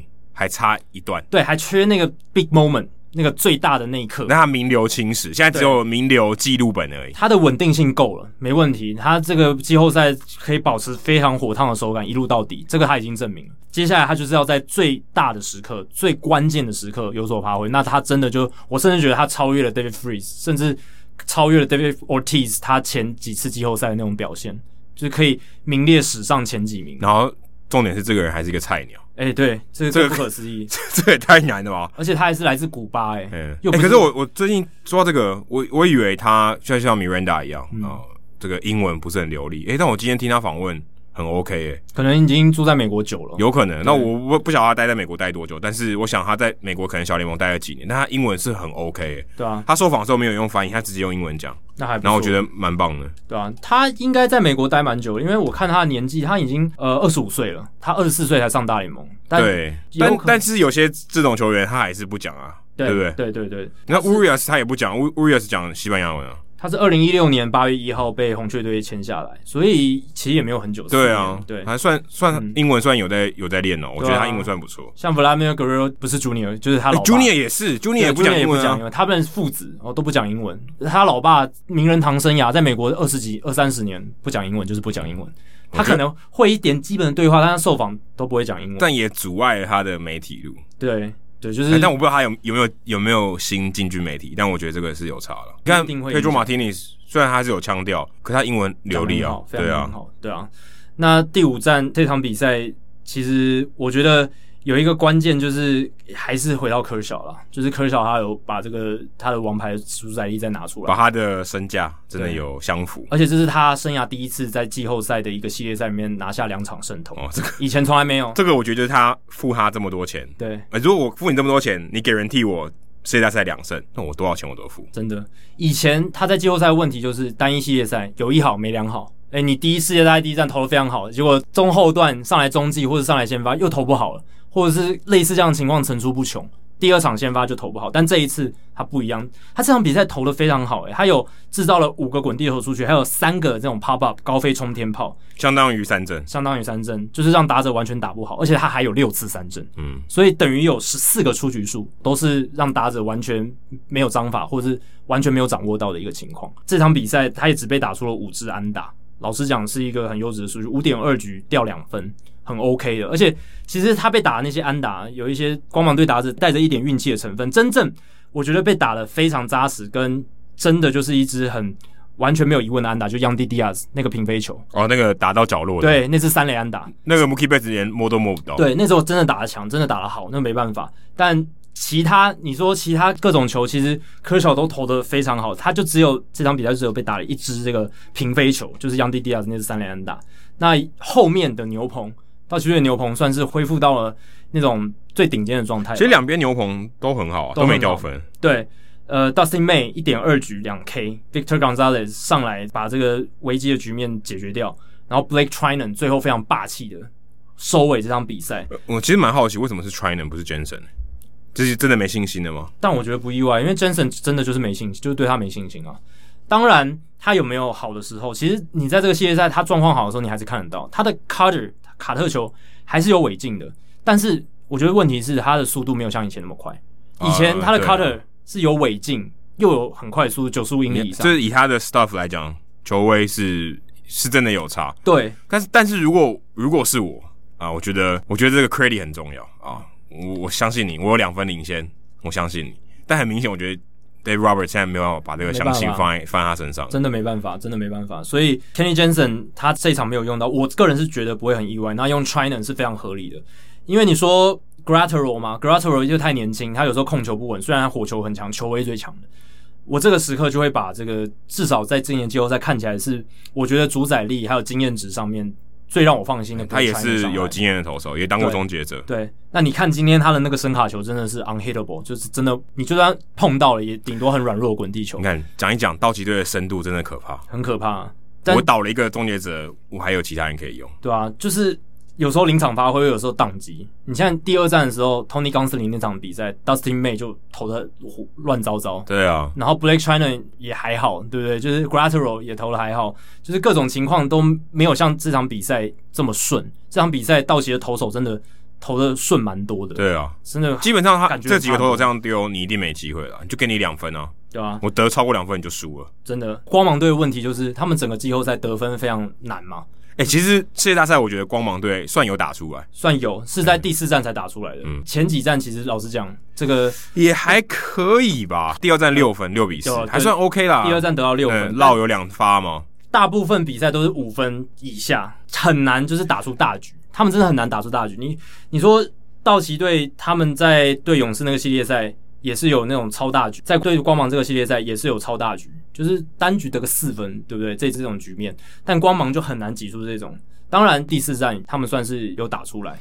对，第四战连续四个半局都有全垒打，这个是很难的。这好像史上第一次，如果没记错的话，季后赛史上第一次。第四战连八个半局都有得分，这个也是季后赛史上。代表牛棚没人守得住。对，一直有来来回回，来来回回，非常 让人印象深刻的一场比赛，其实还蛮不可思议的。那我还想最后再提一个，是第二站有个 play 哦，就是四局上一出局的时候，那个时候 Arozarena 选到保送上一垒，然后崔之万的一个二垒滚地球，照理来说是一个标准的双杀嘛，结果 K K Hernandez 他第一时间没有把球捞起来，虽然他最后抓到了这个二垒的跑者，但是双杀变成光芒队还有继续攻击的机会，结果马够安打，然后 Wendle 安打，那个时候光芒队就得两分，我觉得那个是第二战光芒队能够赢下来一个转捩点。那为什么我想讲这个？是因为马购那只安打，它其实是一个反方向的滚地球。那因为布阵的关系，穿出了右半边的防线。那其实今年呢，Baseball Prospectus 棒球指南的分析作家 Russell Carlton，他写了很多文章，都在谈说他去研究防守布阵到底有没有效这件事情。他发现说，对于极端的这些左打其实是有效，就是极端的布阵，就是三个野手在内野的右侧，这个是有对左打是有效。可是对右打，其实布阵已经感觉出来，其实对球队的伤害是比较大的。所以对右打，其实 Carlton 一直在呼吁的是，不要再守备布阵，你说比较极端的啦，对，对就是不要三个野手都放在内野左边对付右打者的时候。他发现这个其实是对球队的伤害大于他带来的效益，所以这个 play 就是一个足以显示。还有这个这个有讨论到垒上有人的情况吗？他应该是考量到所有的因素，对他考量到所有因素，然后算出这个结果。其实，在这个季后赛，我们也看到 George Springer，我记得他在这个好像是美联分区系列赛吧，然后他有一个反方向的滚地球，也是穿出去变成安打，然后又打点回来。然后还有 Will Smith，他也有一支反方向的滚地安打，都是打穿了这个右半边的。空档，也就是对方对于右打者的这个布阵被打穿，等于就是右半边只有一垒手啊。对，那其实这种滚地球，照理来说，如果按照一般情况下都是非常可以处理的球，那最后都变成关键的安打，然后造成失分。根据长期的数据，其实也可以看得出来，右打者对于这种防守布阵，其实他被伤害到的这个状况是比较小的。所以我是觉得说，如果去参考这些东西的话，也许可以守掉一些。不会造成伤害的 play 啦，这也是一个蛮有趣的一个现象。讲到马构啊，其实还有一个忘记提的是，Manuel Magoo 就光芒队的 Manuel Magoo，他其实在第五战有一个道本垒的尝试，非常大胆。但是呢，Clayton Kershaw 也非常机警哦，他没有直接用快速投球方式，而是脚先离开了投手板，然后做快速传球。那这个基本动作其实很重要，因为如果他用这种快速投球方式，很容易就造成这个投手犯规的情况。那他很机警的知道说有这样的棒球 IQ，知道说赶快把脚移开，用直接快速传球传到本垒，抓到了想要盗本垒的 Margo。不过 Margo 在那一个盗垒上面，他的 timing，他抓 Kershaw 的动作其实都做得非常好，几乎已经是完美的盗本垒的一个尝试了。当然，Clayton Kershaw 有更好的警觉性去把他抓到，所以他才在这个盗本垒的时候失败。大联盟上一次在世界大赛出现盗本垒然后失败的一个状况，是一九九一年双城队的 Shane Mack，而当时在投手丘上的投手正好就是这次世界大赛美国 Fox 的球评 John Smoltz。但那个 play 呢是双城想要用强迫取分的方式得分，但是打者没有点到，所以跑者死在三垒和本垒之间。被继承道本垒失败，这也难怪啦。Smoltz 在转播中其实并没有想起这个 play，如果是真的存到本垒的话，他应该会很有印象。但那个 play 是因为是一个强迫取分，但是失败才被继承到本垒失败，所以他没有在转播当中提出来，给大家提供一个参考。所以这是一个二十九年来第一次发生的一个盗本垒失败的一个案例。满优马狗真的非常大胆。好，讲完世界大赛之后，我们这个礼拜来消化一下听众信箱里面的。消化怪怪的，而且我现在肚子好痛哦！讲消化怪怪的，因为我们已经累积蛮多了，还是要就是来回答一些。哎、欸，我们在回答听众信箱单元之前，跟大家呼吁一下哦。那如果你是赞助的这个听众的话，我们会优先回答你的问题，啊，所以如果你今天竞争者比较多的话，啊，你有赞助哈，我们会比较偏袒你一点。嗯，对，这个是我们的赞助者的优惠，算是福利之一啦。好，那我们先来回答第一题是 Josh，不知道是哪个 Josh 哦。他说不占用大家太多时间，只是想实验给大家看，有订阅赞助真的比较容易被回答。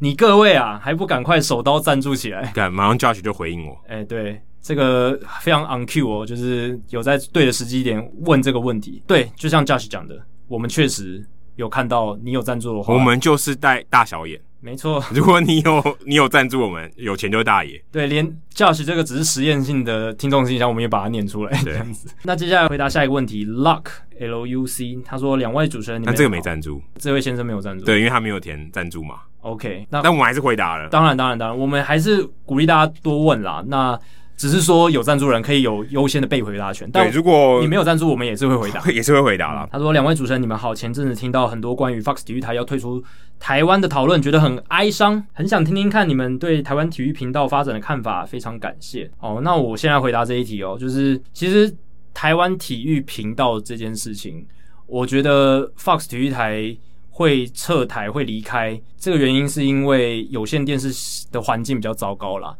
第一个是有剪线潮嘛，这几年随着这个网络串流的兴起啊，然后娱乐的选项越来越多，对，或是你想要看到，例如说电影啊、娱乐的东西，假设这是视觉上的啊，嗯、不是说娱乐其他选项，你有太多，你有 MOD 可以选，Apple TV 你也可以选，机上盒你也可以选，智慧电视现在有些是可以直接用智慧电视看的，很多人他就算想看电视，他也未必是接 cable，对，平台太多，平台变得越来越多元，所以剪线的人越来越多，所以有线电视其实各个电视台应该都是如此，就是他们收到的这个业务量广。广告费都会越来越少，很多希望有些到 Podcast 这边来。对，广告的量有些到 Podcast，有些应该是有哦，应该有了。那那我相信一定非常少。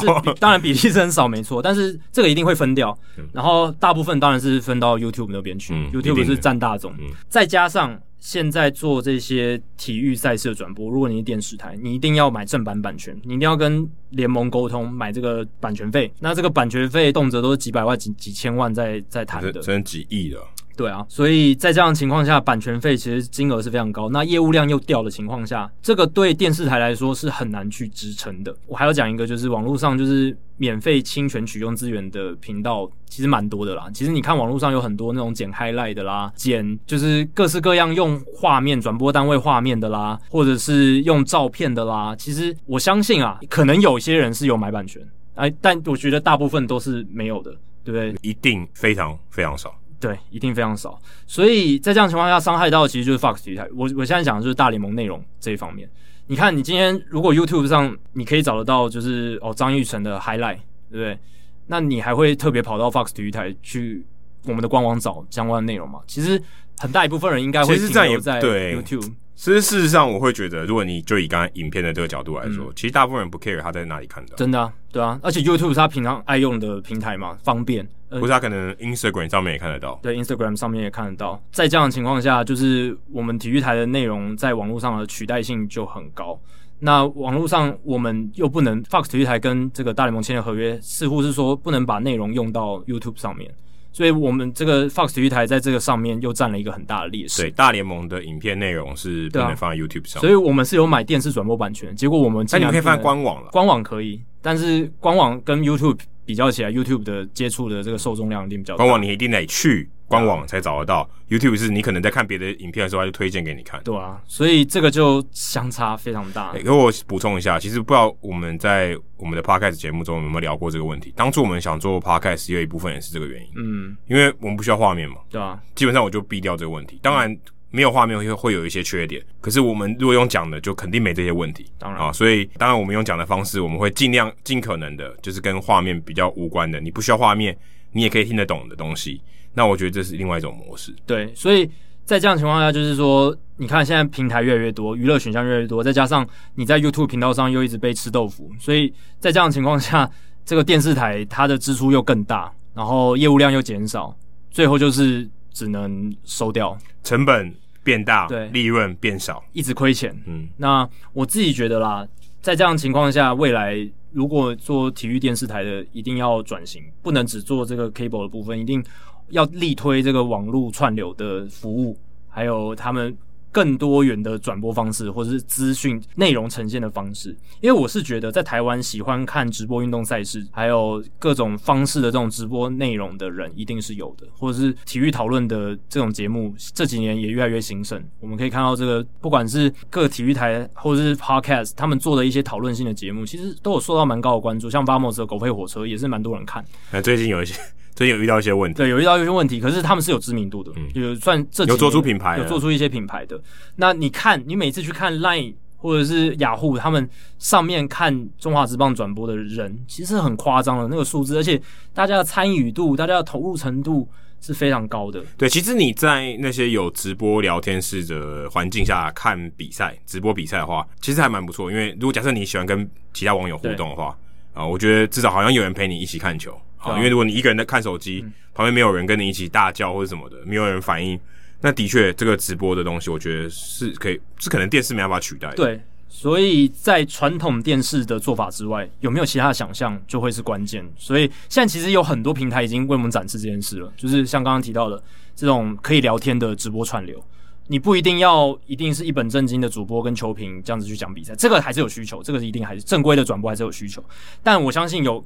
也有一批人是希望可以在转播过程中跟大家聊天，跟直播主聊天，或者口味不同了。我觉得就像说，你今天老牌的店，然后你只卖一种口味啊，传统口味最正宗的，OK 很好。可是有人想要不同的口味，有人想要求新求变。对，那你如何求新求变？你如何卖同样的东西，不同的口味给别人？那我觉得这个是，就可能是电视台没办法做到的。第一个，你你好，你了不起就中文跟英文嘛，你可以切。嗯、你想怎么？你想听中文或英文，让你切。能听第二个频道吗？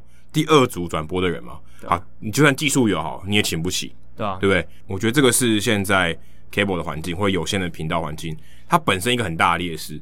可是事实上，这个劣势呢，就是网络的优势啊。你今天同一场比赛，假设有真的有版权，嗯，你就像雅虎哦，他们播，他找展元哥跟台南 Josh 来播，诶，如果他们今天觉得这个做的不错，他搞不好找另外一组找 Hito 大联盟来播，对不对？同时两个让你选，不是很好吗？对啊。那我可能虽然可能不是两倍的这个收看量，但是我可能扩大了一点五倍，也许也不错。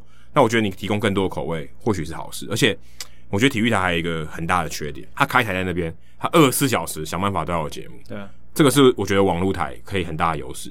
你想看的时候有节目就好啊，你其他时间你关台嘛，对不对？你就没有这个频道。你要有直播的时候，或者你想要有东西的时候。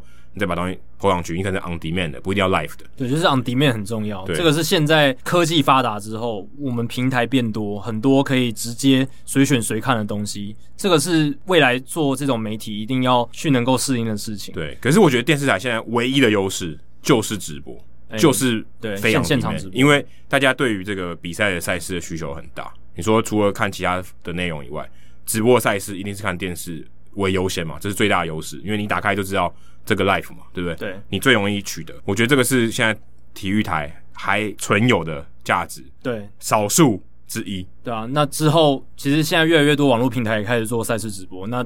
有线电视连这个优势都没有，都没有的话，那你真的就会消失。你你第一个，你成本高，对你利润少，对啊，那你优势又不容易被取代，那你没什么好。坦白说，你没什么好玩。而且台湾的有线电视系统台的环境也不好，就是有点被绑架的感觉。这个，但这个东西真的就是我们你各位大家在听的人。除非你家里是有线系统业者，不然其实我们也解决不了。真的解决不了，这是一个环境结构性问题。你有唯一有可能就是你整个摧毁有线电视台，就是大家都不看了，就是减线，就是慢慢剪线的人越来越多，他们真的无利可图了，最后就会离开。可是问题是，大部分的人绝对都不是体育迷，对，体育迷永远都是这个比较相相对比较小众。这个转型有线电视的消失，可能二三十年也有可能啊，因为这个速度其实蛮快的，就是大家在我我觉得更快，我觉得十年内就会不见。转型的速度是快的。那当那个有线系统台绑架所有频道在同一个平台上，这种比较奇怪恶劣的环境结束之后呢，那大家百家争鸣。然后选择多，而且很多平台都是 on demand，都是可以随选随看。然后你身为一个这个内容的取用者，你可以自己决定想要看什么内容，不会再被整个系统绑架。那这样子的话，你真的可以接触到自己想看这这个内容的受众。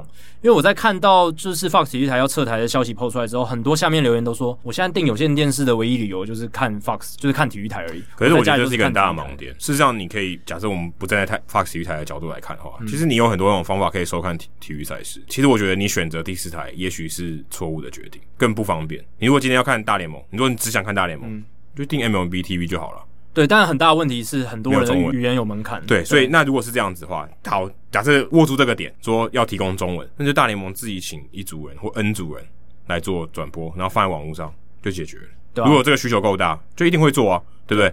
别的中国的就有腾讯嘛，嗯、一样是做法嘛，对，他就在网络上播。啊、那我觉得这个理由，呃，如果他今天是要只看直播赛事，然后去定第四台的话，那真的错了，因为这个其实成本超级高，对于 Fox 来讲，对于他来讲，他如果只靠直播的赛事来全部来撑他的这个节目内容的话，他一定很亏。对啊，但一般人他不会想那么多嘛，就是而且尤其是看习惯有线电视的人，我们不能把所有人都当成跟我们一样，就是长期在接触自媒体，长期在接触社群媒体，很多人他其实是。不太会去了解这些东西，他也不知道说，诶，其实 YouTube 上还有台南驾驶，还有这么多运动频道，他可能也不知道，他可能觉得看运动就是看电视哦，看呃官方的这些转播平台什么的，所以这个确实会有一个门槛在，但是希望未来说变得越来越普及，网络的转播变得越来越普及，然后大家也越来越熟悉说这些 OTT 的方式，就是随选随看 On Demand，然后还有就是你用自己去订阅的方式去取用自己想要的内容的这种习惯，大家熟悉之后，那。未来就会，我我觉得这个还是有市场在，就是体育赛事直播这个市场，这是一定有，这个需求一定存在，只是在哪里而已。而且会越来越多，我我自己是这样觉得，因为我觉得应该会越来越取得，应该会越来越容易，因为网络的这个普及度越来越高。对啊，然后再来就是看到，就是说除了这个平台的问题之外，再来就是内容的多样性，因为其实台湾这二三十年来有线电视的发展，那体育频道的做的内容其实变化不太大，就是直播赛事、体育新闻。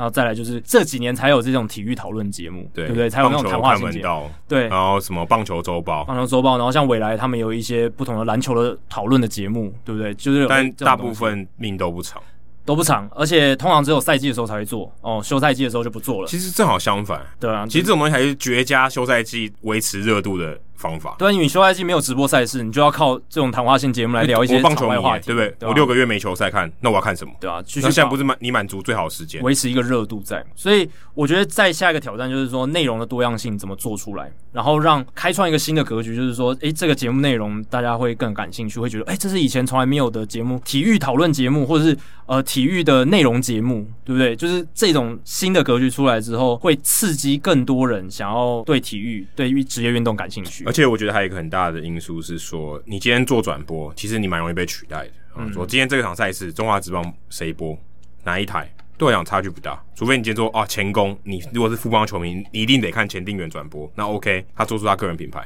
但我觉得大部分人应该没差，就是你要换这个，你说今天我只有英文的给你看，你也看了，对不对？嗯，我觉得那个影响不是很大。所以我觉得每一台你要做出你这一台你才可以做出的内容，这是很难的。对，但是我觉得大部分人都都没有做这件事情，你反而都是依赖这些很厉害的主播。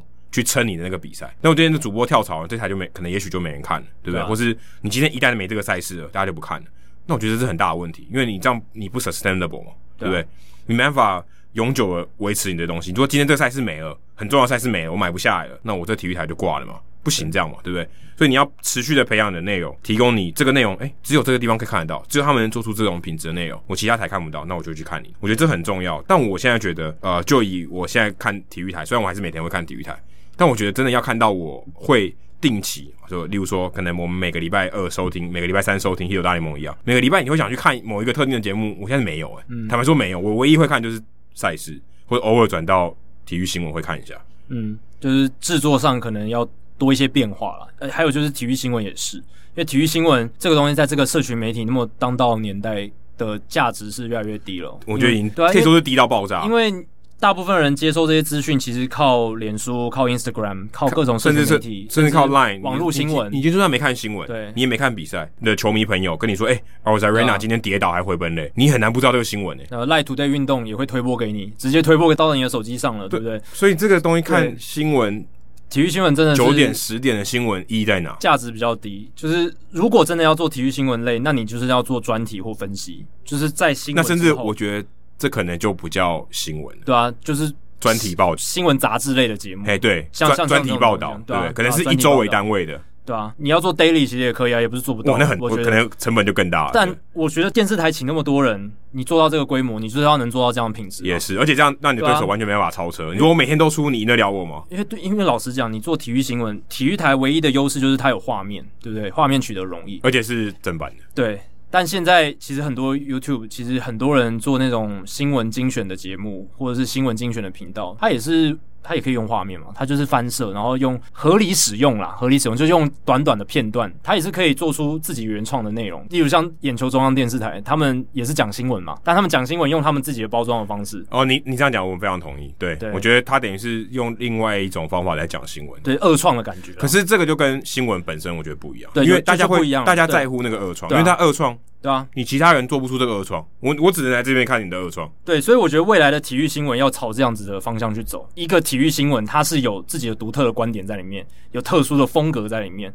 那一个消息，它本来只是个中性的消息，哦，就是个新闻。比如说，应该说，我就想，我就想看你这个人或这个团队怎么去讲，怎么解读。对啊，但如果你是中规中矩的报新闻，那意义不大。对啊，就像同一个争议事件，大家就会想去看 John Boy 怎么讲。因为他讲的有趣，他其实也是同一个事实嘛，但是他把它去放大，他把它去从不同的角度切入，哦，讲的很生动有趣。所以一个新闻本来只是一个中性的东西，它被讲活了，它被讲的很有趣。觉得这个这不容易，这当然不容易。而且而且我觉得风格对于这件事情。风格或许不是新闻该有的东西。对，对，如果你真的纯资讯的话，但纯资讯这个东西有人在做啦，有 Line Today，有有网络这些新闻频道在做了。所以你如果要做影音，但如果你是电视台决策者，其实你要 buy in 这个风格是很，我觉得是很困难。当然，当然，比如说，哎、欸，你这个风格我不喜欢，可是它也许很有市场性。对吧？你想要你的风格，可是它没有市场性，你很难决定诶。所以这就是它难的地方，也就是为什么现在大部分的体育台没办法做到这个程度。未来如果你要做大型的体育媒体的这个形式的话，你就是要有所突破。你甚至讲美国的那些电视台够厉害了吧？美国体育台够成熟了吧？够强了吧？John Boy 也不是那个土壤出来的，也不是体系出来的，对不对？嗯，他也养不出这样的人。嗯、但 John Boy 很红。对不对？对，我们先不说红就一定对，不一定对啊啊！我只是说他们养不出这样的人，他们养不出很有风格的人，或许吧，对不对？因为或许他们真的只能持平言论。嗯，当然 Stephen A. Smith 也许是这样，但是毕竟是少数的人。就你看 MLB Network，他们其实就是以传统电视台起家，然后做专做大联盟内容，然后呢，现在在这个数位转型上也做的蛮成功。他们就是有，当然他们有大联盟官网的支持，他们是官方的支持，一定是会有很大的力道，这是没错。可是。你看他们的新闻节目，其实他们也不是在那边报新闻而已。他们基本上如果是消息类，他们就是用赛事的 highlight 带过，然后稍微讲一下。嗯、新闻类，他们一定是会有好几个人在那边讨论。对，绝对是讨论，不会是用报新闻我不知道。听众朋友们有没有看过 MLB Network 的新闻啊？对，你你就把它想成有点像狗吠火车啊，其实蛮类似。就两个人在讨论新闻，或者三个人，会会更多，对，会更多人。然后会有那种专题类的讨论节目，我们更深入，聊更深入的。所以有比较浅的，有比较深的。可是这个也不是说有这些人就够了。他的这个后勤团队要很强啊，这个这个可能是我觉得或许更大的问题。对，但这个就是一个模板可以去学习的，就是如果你要真正做到最强的内容，我相信台面上的主播或是球评一定可以做到这件事情。有实力，你只要有足够后勤团队，一定对可以做到这个事情。但是问题可能或许我们这样讨论下来，就是没有这个后勤团队。对，这个商业规模还没有到达那个地步。但我觉得内容这件事情是可以先做的，对吧？内容先把它做，你先有好的内容，你再来谈。有没有钱赚？然后不要一口气就砸太多资源下去，会把自己拖得太累。你一次野望太太重的话，会很难，就是做的很放手这样去做，就会绑手绑脚，对吧？所以我觉得就是注重在内容，然后做法弹性一点，散步的方式多元一点。可是这个都是有线电视台，对啊，就是这就是难处吧，它就是没有弹性，对吧？所以期待就是电视台。转型就是他们网络那一块发展，往数位媒体发展，或者是有新的网络平台想要来接手做转播这件事情，做体育内容。我们都很欢迎。但是希望会有这样子的事情发生。好，下一题是 Danny 问的，他说不知道 Jackie 未来有什么打算呢？当听说这个 Fox 体育台要结束的时候，你的想法是什么？还会继续打算在这个运动媒体工作吗？其实说要收掉的时候是很震惊啊，因为完全没有预警啊。诶、欸，说真的，我对于你说震惊这件事情，我也蛮震惊。我我是觉得说，你你毕竟在那个草原上，应该感觉到风吹草动吧？会有感受到说，诶、欸，接下来会有些动作，但你不会预期到是全部撤掉。呃，你可能会觉得说，呃，他可能会减台，哦、或者是可能会调整组织，会做一些精简化，或者什么。啊，你就没有想到，对，情况这么糟了？没想到是完全结束啊，完全就是整个三台全部收掉，然后然后网络也全部关掉，这样子。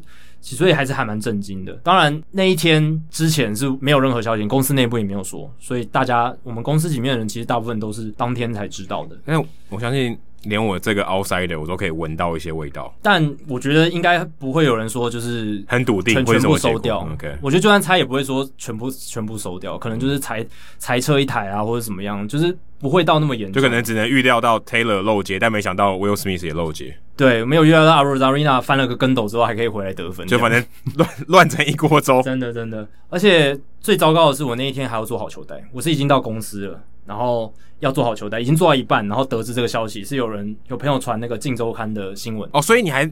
对啊，你也是看报道才知道，啊、那题目很差，欸。大部分人都是先看报道才知道这件事，公司内部应该也是这样，对吧，啊？哎，欸，我顺便分享一个小故事。以前我在雅虎的时候，以前我们在内部，然后我们都不知道什么时候要裁员，我们都是看某一个记者写的文章，哦，才知道什么时候要裁员。那这个感觉真的非常糟糕，所以我能体会那种感觉，就是哎，欸，我居然是靠外部的消息知道内部的事情。嗯，这个就是感觉非常不好了，只能这样讲。那那天还有做好球带的情况下，其实就非常困难。因为其实是没什么心情 继续做节目，但是你还是要继续撑下去，你还是要整理这些思绪，然后硬着头皮把那一集的节目做完，这样子。那整个过程是非常痛苦的。那一集好球在做完之后，觉得有一种松一口气的感觉，终于撑过去了。所以这个就是那个时候当下的想法吧。那接下来的话，我其实还是会试着继续在运动媒体，甚至就是更 specific、更特定一点，就是棒球媒体界。继续耕耘啦，不管是用什么形式，不管是翻译书籍啊，不管是写文章，还是有播报的机会，或是做节目的机会，其实我都保持着开放的心态。但是就是希望可以继续往这个棒球媒体的路上再走，这样子继续做棒球相关内容。那这个棒球呢，不一定是美国职棒、中职、日职，我也不排斥。就是墨墨西哥联盟，墨西哥联盟就是只要是棒球，我应该都还 OK 啊，都可以去尝试看看。那当然，如果是大联盟，我是最乐意、最喜欢的。不管怎样，你还是有 Hito 大联盟啊，所以你一定有大联盟东西可以讲。对，这个 Hito 大联盟是会继续做下去，一定会继续做下去。所以大家就持续关注我们 Hito 大联盟啦。那如果有进一步好消息的话，就可以跟大家分享这样子。那也希望大家持续支持我跟 Adam 创作的一些内容啦，不管是 Hito 大联盟还是写的文章啊，或是分享一些东西这样，或是我做了其他的 podcast，对对对对，就是运动类的 podcast 也多支持一下，这些支持跟鼓励呢，就会呃让我们可以继续带给大家更优质的、更优质的这些运动体育的内容，这样子是特别是大联盟。而且我觉得刚才我们前面有提提到嘛，多元啊，我们不希望是只有好的东西，只有最好的东西存在。嗯，其实这个这个社会不不应该是这样的啊、呃，你要有更多元的想法，我们、嗯、不是说啊。他说的一定都对啊，这是一言堂嘛啊，不需要这样。啊、其实我们也在等诶、欸，嗯、其实现在还没有一个美国职棒大联盟的 podcast 专门做美国职棒的。大部分棒球节目都是诶、欸，美国职棒沾沾个边，或是一集讨论美国职棒，但没有说整个节目都是在做美国。对，像 NBA 的嘛，有 Juicy Basket，然后小人物上来，还有一些其他的，很多，现在越来越多了。但没有人做大联盟的，拜托有人来做大联盟好不好？让我们上一下你们节目，对啊，也可以 fit 一下？对啊，我觉得这个多元是好事，我很希望这个事情是多元发展。嗯，好，接下来下一题是 John，他问说，想问主持人，以前的好书我来读单元当中的书都是从什么管道找到的？是图书馆还是直接从 Amazon 购买？那我现在讲我的部分好了，我有一部分的书呢是到美国自助旅行，或是之前跟 Adam 去采访大联盟春训的时候，呃，有空的时间去书店还有二手书店购买的，然后扛回台湾这样。你你在波特兰那家 Paul 有买哦？有那家是买很多、欸、全世界最大的二手书店。那家我买很多，因为是二手书店，价格便宜。我每次去我都觉得 天人交战，而且又可以挖到宝，对不对？后来反正跟大家岔题，要是你在住在美国，或者你有机会去波特兰的话，你如果你很喜欢棒球书，或者你喜欢二手书，你喜欢看书好了，那家店我可能进去走三个小时才出来。对、啊。后后来我就发现我我就没有买，我就在那边先把我想看的看完。对啊，美国的一般的书，先讲一般书店，他们跟台湾书店最不一样，就是他们会有棒球区。对，就是会有，那合理啊，会有把棒球分类出来，这个这个很合理，因为这是他们文文化。对对对对对，对啊，但跟台湾不一样，就是在这里，台湾是不会有这件事情的。那台湾就是所有运动都放在一类，台湾可能是一柜一横横排，甚至一横里面的右边那一那一小，但是柜对，但在那 pole 里面。POS 里面好几柜，好几它是一,一整区的都是棒，一整区应该有四个柜子。至少我现在脑袋里面回想，应该有至少四个很高的柜子，至少有二十几列。对啊，就是有 baseball 这个分区这样，所以一般书店的那个 baseball 分区已经更大了，已经很大了。那二手书店的棒球的分区又更大，我自己观察是这样的。哦，那没有，那那那家特别大，那家是拜托不要去，去了你钱包会会很受伤。就是。非常多的宝可以挖，这样有很多那种很久以前的书都找得到。后来我都直接 Kindle 查，说这本书有没有 Kindle 版本，有的话我就不买。嗯，那我另一部分的书是在一家英国的网络书店 Book Depository 上面购买。嗯，我也是用这一家，因为。你在它上面买新书不用运费，这件事情就很吸引人。你在 Amazon 亚马逊上面买还是要运费嘛？对，可是 Book Depository 很久，对，还要等比较久。但是我觉得没有运费这件事情就吊打了其他的电商平台，就是至少网络书店。但它但它有的书呃有限，Amazon 上面还是比较多。当然，但是新书基本上都有。至少我要找的书，我都找得到。新书新书一定都有。对，至少我要找的我都找得到。嗯，只要不要到那种超级冷僻的，应该在 Book Depository 上面都找得到。呃，讲一下拼音哈，Book 就是书嘛，Depository 就 D E P O S I T O R Y。那接下来最后一个就是在亚马逊的 Kindle，就是跟 Adam 一样会在上面购买，用电子书阅读。而且这一两年我越来越常做这件事情，因为实体书要手拿不方便，然后又重。最重要应该家里不够放吧？不够放，我倒是觉得还好。我永远可以挤。Jacky 家比较大，我我我现在我书柜都快爆了。对啊，你的你的柜子比较有限一点，所以要放这么多实体书是有一点困难。我是觉得拿起来比较方便，而且现在电子书的科技越来越发达，那个电子纸对眼睛来讲比较好，因为你如果实体书的话，你要打灯光，你要有台灯嘛。你在黑暗中没办法，黑暗中真的没办法看。你要你一定要有灯光，你还要调角度什么的。那我自己是觉得，我用这个 Kindle，它的它的电子纸的那种荧幕，其实阅读起来是蛮舒服的，不会有眼睛酸的问题。但你不能在军中看，对，不能在军中看。所以我那时候会带很多实体书，是因为军营里面只能看实体书。OK，Jacky 拆成小本。呃，应该是说我把它印成小本。哦，对对对对对，就是找影音店，然后把它印成小本。但这它没有贩卖，所以没有。对对对对。对，它是自用，自用完全就是自用而已。对对对。至于是怎么发现这些书的，通常我大部分都是听国外棒球 podcast，他们通常会邀请那些写新书的作家到节目来宣宣传期。对，宣传期 宣传期很合理。就像对啊，唱片歌手也是要宣传期，要上广播，要上电视去宣传一样，所以就会一定会听到这些东西。然后就是哦，原来有新书出版了，那他是不是我喜欢的作家？他一定会介绍嘛，访谈中一定会介绍他写了什么。那有兴趣的话，我就去看简介。然后再去亚马逊上面看简介，觉得评价内容都还不错，很精彩，我就会去买去入手。这样。不一定新书，有时候他们会推荐一些旧书，就是一些经典的书，像什么《b o l l Four》啊，《b o l l Four》或者是呃《Lords of Realm》这这些东西，这些讲以前那个。呃，大联盟老板之间的操盘这些东西，其实都是很珍贵的这种经典书籍。那其实现在拜这些电子书啊、网络平台所赐，都可以在这个 Kindle 上很快的找到购买，而且便宜也比较便宜。Kindle 版 Kindle 便便宜很多，对，也比较便宜，所以这也是好处。而且我觉得还有另一个好处是，你要找什么关键字哦，你用 Kindle 搜寻功能，马上就可以，还可以 highlight、啊。像我就会做一大堆笔记，如果今天啊、呃，我想要找那个笔记。我通常是 highlight 嘛，就像画荧光笔一样。哇，你平常实体书，你要除非你要放书签，你要先写下来之后，或者是荧光笔，然后再贴那个标签纸。那如果你在 Kindle 上的话，你就直接选起来，然后你它有一个整理的一个列表，所以你就可以直接找到你 highlight 的地方，然后也许可以找到你原本的段落。其实这样讲起来，我们好像在帮 Kindle 业配，但真的没有。其实不只是 Kindle 啦，其他的电子书阅读器其实都有这些功能。所以，但他问我们啊，所以我们的确是用 Kindle。没错，所以我们自己用这个电子书的功能里面，就是觉得说这个功能是好用，做笔记 highlight。哦，画重点，然后找我之前有印象我看过的段落。有时候你翻实体书翻了老半天，你都找不到那个段落，哎、嗯，但是 Kindle 你一找，哎，就找到了。对啊，你电脑你有 Control F、Command F，对啊，Kindle 也有嘛。啊，一般的书你真的希望有，真的，因为像我们在做好书来读的单元的时候，你一定会回想到啊，有一段我记得好精彩，那一段写好精彩哦，那大大概在哪里忘记了？那你如果要关键字搜寻很快，那要做笔记啊，把它打进这个草稿里面、大纲里面就很简单。对啊，而且还可以查字典啊。离线也可以查字典，这个是蛮重要的一个功能。如果看实体书，你还要一边拿着手机哦，不会的字去查字典，你还得有网络，对吧？那 Kindle 它有内建的字典功能，哦，一查一一按就有，所以这个是真的帮助很大。我们好像突然在，我们好像上什么新建广播，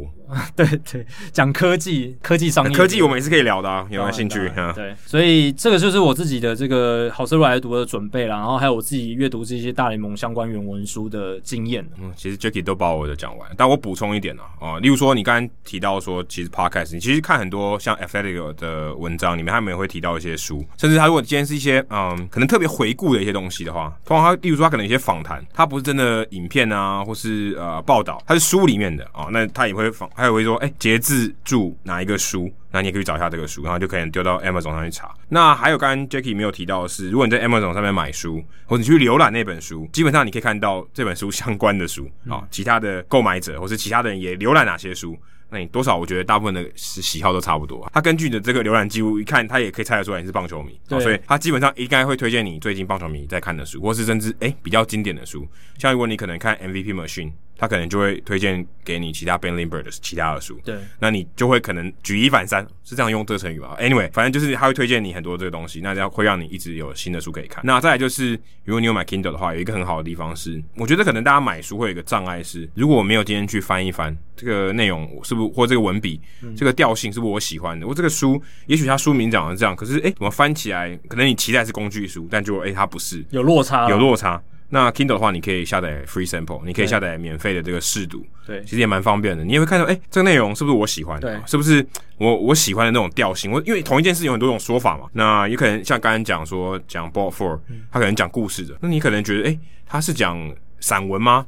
还是讲小说呢？那你可能喜好不同。那我觉得你可以看 free sample，其实对大家来讲是挑书的一种方式。像我其实也会这样，我就诶、欸、常常下载很多 free sample，对啊，试读一下。然后然后我先说，诶、欸、嗯，我先让自己冷静一下，我先不买。然后等我有空的时候，我来看一下 free sample。嗯，好，我现在有空了，我就来读。我觉得就会这样，好像有点把它放入什么呃购物车、购物清单里面，但我没下单的这种感觉。对，这样也可以避免说你买了很多书都放在那边没有看的一个窘境啊。哎、欸、Amazon 还有很特别的功能，你刚你刚才讲的那个，我觉得很有趣。如果你买过这本书。你下次再买，你忘记了，他会提醒说你在几月几号买过这本书。哦、有买过，我真的有遇过这种，就是诶、欸，这本书好像不错哦，就没发现我买过，然后一直放在我 Kindle 深处，然后都没有去读过。没有 Kindle 不会灰尘，但它一直就是积灰尘。对，但就是 他就告诉你哦，先生你买过了哦，这在你的 Kindle 上面哦，蛮贴心的啦。对啊，他不想赚你第二次钱。对对，但就是这种方法。那啊，我、呃、其实我也蛮希望有听众朋友可以。来聊聊好书来读，诶，如果你真的有兴趣，你有看一些台湾可能没有翻译的书，或是你看一些中文书也不错，也欢迎你来上我们节目，来聊聊好书我来读，我觉得也蛮好的，跟大家分享一下。来宾啊，就当我们来宾，对啊，因为有时候我们也没办法读那么多书，我们就两只眼睛二十四小时，实在很难看那么多书。对，我们有四个眼睛啊。哎、欸，对了，如果加上加上眼镜的话，有八个眼睛。对对，我们也希望大家可以来分享一下。如果或者是你今天你可能也在创作啊，或什么的，也可以欢迎你来分享一下。接下来是我们的赞助者啊，也常常来问问题的苏时生，他元老级听众、啊欸，真的元老级，他从我们第一集应该就开始听了，非常夸张。上次我记得我们去送真功的二手书的时候，我第一次看到他，嗯，因为他跟我说他之前都没有来直播趴、嗯，因为他说他直播趴都是假日嘛，嗯，他都去爬山啊，所以他不会来啊、哦。但那天输，嗯。他就没办法，他忍不忍不住，所以他是爱书人啊，就是也喜欢看一些书。那天我们送实体书啦，不是，所以不是电子书。那他有一个问题啊，其实他之前有私下问我，但我就想说，诶、欸，那你就写听众信箱来问。然后他也是我们赞助者这样，然后他就写说，呃，日前看到 John Boy 酸啊，Mike Trout 没有季后赛可打的影片，突然想到说，为何 John Boy 影片可以这样放？台南 Josh 之前就遭到 MLB 的警告。根据美国友人跟我说，Jomboy 其实很早期他就已经被断过了，因为版权的关系。后来做半年就被大联盟摸头，寂寞哦，这个他应该讲是 Josh，然后寂寞要求隔年的春训采访。如果以台湾的话，有没有可能机会做到 MLB 可以认证，然后使用这样的影片呢？感谢啊、那我其实私下透过一些管道啊、了解到这个情况。那其实答案很明显，很精确。就是版权的授权呢是没有可能的哦，是不可能授权给自媒体的啊、哦。例如说，诶、欸，假设《Hito 大联盟》今天要做影音的哦，有画面的频道，嗯、然后我们希望可以用官方的影片，例如说刚刚本垒这个攻防战乱成一锅粥的这个画面的话，也是不行的啊、哦。当然，这是合法使用是不行。那如果你是管他没差哦，那你要用，我说真的，我们也管不着。但我自己个人来看 John Boy 这件事情，我觉得他真的就是走在一个合法跟非法的使用的情况。他们其实他们当然有做一些其他的内容，但他大部分在呃 YouTube 上面的内容都是呃比赛的影片，那去比赛的影片的讲解，他自己做一些分析。当然，我觉得他跟你说直接 copy highlight 的影片。直接说，我放在这个影片，说就是这个本垒攻防战，然后我什么都没做，我直接赚我的流量，然后我还赚这个 YouTube 给我的分润，那当然是更不好。但是 John Boy 至少还有某很多还有二创啊，至少他还自己加了他东西。当然，他拿到他取得的东西是非法的哦，是没有经过授权。他被大联盟断过之后，是不是有跟大联盟协商过？对，大联盟其实后来是跟他合作对，对，有让他有有跟他合作关系。所以，所以后来 John Boy 其实算是某种程度上算合被合法了。对，可是我很怀疑这件事情，是因为大联盟跟这个转播单位的合约，我我不确定是转播单位愿不愿意给他用。但是大联盟说 OK，但你转播单位能不能给他用，这个我就不晓得。嗯，但 John Boy 现在目前看起来是很 OK，而且他有接业，越做越大，越做越大。那应该是有 Green Light。但对，但这个我觉得他也没有，他也是一个可能特特例个案。那台南 Judge 这边就我的了解，他现在都还不敢用嘛？对啊，对，不不敢说不好意思，不是用不敢用，而是不能用，不能用。那以前他犯过这个错，当然在这边我们也可以事后诸葛一下，他因为。有这个错，大联盟跟他接触以后，当然他就获得露脸的机会，露脸的机会以后，他就也许就有春训的访问啊，这是获得跟官方合作的机会啊。这个是一个后来的结果，当然也是事后诸葛，但他之前一定没想到是这种情况。但再回到这个问题，版权的问题还是很目前还是蛮大的问题。所以像我们之前讨论到那个 Film Room 啊，这个功能，大联盟官网上你可以自己做 highlight，然后这个 highlight 的影片你自己组好以后。你可以分享，用他们官方连接分享。某种程度上，你也算二创，对啊，某种程度上你也算二创。但虽然说这个编辑或者你配音的东西是没有，但基本上影片还是被大联盟官方所拥有、持有，可以说持有，所以流量他赚，但知名度你可以赚嘛？也许如果今天你可以配音，所以我觉得这个是有可能发生的事情。你说，诶，今天如果我的编辑工具强一点哦，我可以让它 zoom in 啊，对不对？或者我暂停啊、慢速啊、快速啊，我可以做出像 John Boy 类似的功能啊，可能没有那么精致，但我可以自己配音。然后我去用合法使用这些影片，然后放在大联盟官网，嗯，我觉得是做得到的。但、啊、对，要放在大联盟官网，你，就不能靠这个赚钱。对对，之类的上来讲，或者我跟你分润，对，哎，你创作内容，我提供内容给你，我给你料，对不对？嗯、代客料理，我觉得大联盟要往这个方向走，我觉得是有可能的。我我觉得这个技术上是做得到，而且大联盟对啊，Film 这个功能，我觉得是在往这条路上面走，才刚开始，才刚开始，所以或许一日千里，搞不好下个球季就有了，对不对？搞不好 John Boy 就变成他助战的这个你说二创的创作者。也是有可能的事情，所以我觉得短期之内，至少甚至长期、中期十年内，我觉得大联盟可能都不会像 NBA 这样说，我就睁一只眼闭一只眼，让你随便使用我的影片的版权或者照片的版权。我觉得这个可能是比较困难的地方。其实，在海外，他们已经在睁一只眼闭一只眼，就基本上这种东西就是版权，所有人他没有去主张自己这个被侵权的话，你警察什么，他们也不会主动去说啊，你侵权这些事情。但但但我觉得，如果是我们，我不知道良心还是过不去。至少对啊，至少在台湾还是有蛮多频道是这样，就是应该是没有获得合法授权，对，对啊。那这个情况就是大联盟也没有很积极的在处理这些事情啦，对啊，至少在台湾这个地方，台湾的这些频道。但美国他们现在就是有在控管嘛，对吧、啊？像 Jump，你做的大一点，那他们注意到了，他们就会去关心。可能如果你不像 Jomboy 这么红，也许你就被砍掉。哎、欸，对对，他就觉得没你没差。嗯，但我觉得啦，这件事情势必还是会有一天会有办法有限度的公开，让大家去创作。嗯，这个我觉得是，就像我们刚刚回到刚电视台的话题一样，其实蛮类似的。嗯、你愿意分你的东西出去多少？有点像我们之前讨论开源的道理。啊、我这些东西给你去创作，你增加我的知名度，你扩帮我们扩散，我原力就没那么多啊。我欢迎你免费来做，然后我分一点东西给你，对不对？我觉得这是好事。或许这是未来可能运动媒体的一个生态，而且大家现在网络那么发达，你说大家要创作这些东西工具没有那么难拿到了，所以大家比创意嘛。我今天公开的征求大家的创意，不挺好的吗？嗯、我觉得至少是这样子。但你版权的问题你要解决。你你都拿出你的诚意来，你把东西你 host 在这边，但我让你有限度的开放。啊、你要让大家来帮你创作内容，你势必要牺牲掉一些东西。大联盟这边势必要牺牲掉一些东西嘛，你势必要开放这些资源给大家用。当然，你要获利也可以，你就是跟这些内容创作者去谈嘛。去思考出一个框架，你你你也可以把它像成 YouTube 啊，你就是棒球版的 YouTube。对啊，然后你说，哎，流量多少？你分润嘛？对啊，对啊，就用分润的方式嘛。你你也可以弄弄出一个框架嘛，用弄出一个大家都可以接受，然后彼此都能够获得一些利益的方式，然后一起做出更好的内容，把大联盟这个品牌继续做大，扩散的更广。但其实回头看，我觉得中华职棒也需要这个。当然啊，我觉得中华职棒现在也极度缺乏这个。对啊。中华职棒其实照理来讲，它更可以开放，因为它包袱没那么大，所以它应该更鼓励大家二创，嗯，更鼓励大家去把这些东西有效的宣传出去。嗯，但是中华之邦也有一个问题，就是电视台其实主要是掌也也掌握了这些画面权利，所以这个也是，所以牵涉到不只是联盟，然后每一家电视台都有他们的利益要去考量，对吧？所以也是有难度的地方，但我们都是希望说大家可以一起。合法的方式来取用这些内容，然后创作出更好的体育的内容创作的环境。对，尽量，我觉得大家都是这样。欸嗯、如果你看到坏的内容，我给大家一个心态。虽然我们可能平常私下也常聊这个问题，你觉得看到一些内容，觉得这怎么会有人写这个？这个太烂了吧，对不对？你不要用这种心态。你说我要写的比他更好，我做出更好的内容，把它慢慢取代掉。嗯，如果大家这个都标题党嘛。那、啊、你写一个好一点的来跟他比啊，对不对？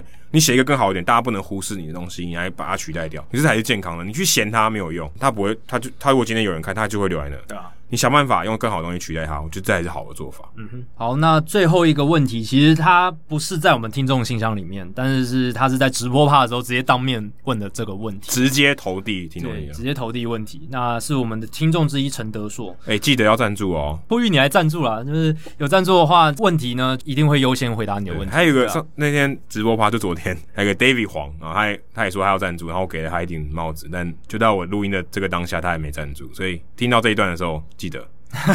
呼吁一下，一六二零，你要一六二一六二零，有有帽子的，有帽子的。对对对，也不是逼迫大家怎么样，只是说就是希望可以大家给我们一些鼓励这样子。德硕他之前在我们听众信箱单元也有发问，而且他也有提供我们一些建议跟那个指教，就是上次那个光芒队书籍的部分，对，就是他有跟我们说，其实光芒队其实是有专书出版过的。对，那那时候我们也很感谢他。那这是他直播他有问到一个很有趣的问题哦，他问到说上个月大联盟其实。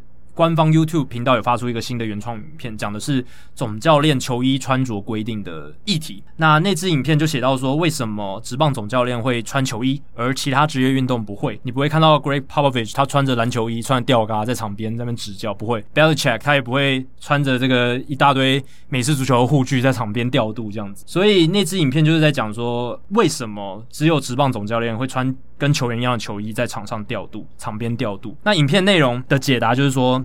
这跟棒球早期历史有关嘛？因为早期棒球队的指挥官是队长，也就是球员的一份子。后来棒球队也有蛮多球员兼总教练的例子，所以演变到最后就变成说总教练也是穿球衣。不过重点是呢，那影片最后提到，现在的总教练基本上想怎么穿就怎么穿，没有什么太多的规定。可能大家也不想违背这个传统。你现在其实要穿西装，应该也不会有人觉得怎样吧？其实也是可以啦，对啊，就是 Terry Francona，我都很怀疑他有没有穿球衣。他因为他都穿外套，对，等等下会聊到他，就是你现在的总教练有人穿外套哦，有人穿套头运动衣，甚至有些教练他们也是穿套头运动衣，然后也不会把这个球衣露在外面。大联盟的相关规定其实是，如果你到场上的话，教练是要穿球衣的，就是如果你是雷子的话，基本上你就是要穿球衣，这个是有规定的，球员也要穿球衣，这是有规定的，但总教练他们就没有规定，没有没有写。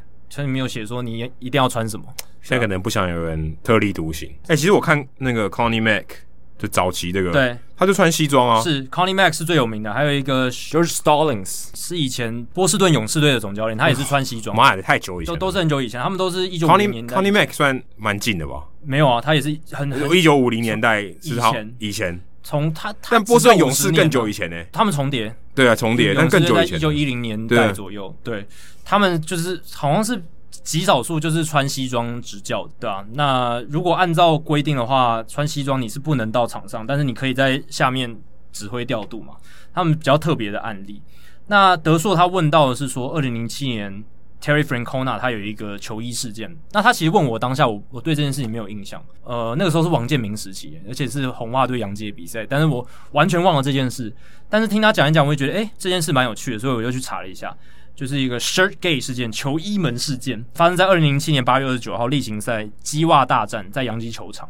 当时两队在分区的分差是差六场，所以其实不远也不近，但是杨基还有机会去争取这个分区第一。这样差一个月六场，一个月六场算有点距离，算有点距离，但是还是有机会嘛。而且是鸡袜大战直接正面对决，对于这两队来说非常重要，可以直接砍掉这些胜差。这样子，Terry Francona。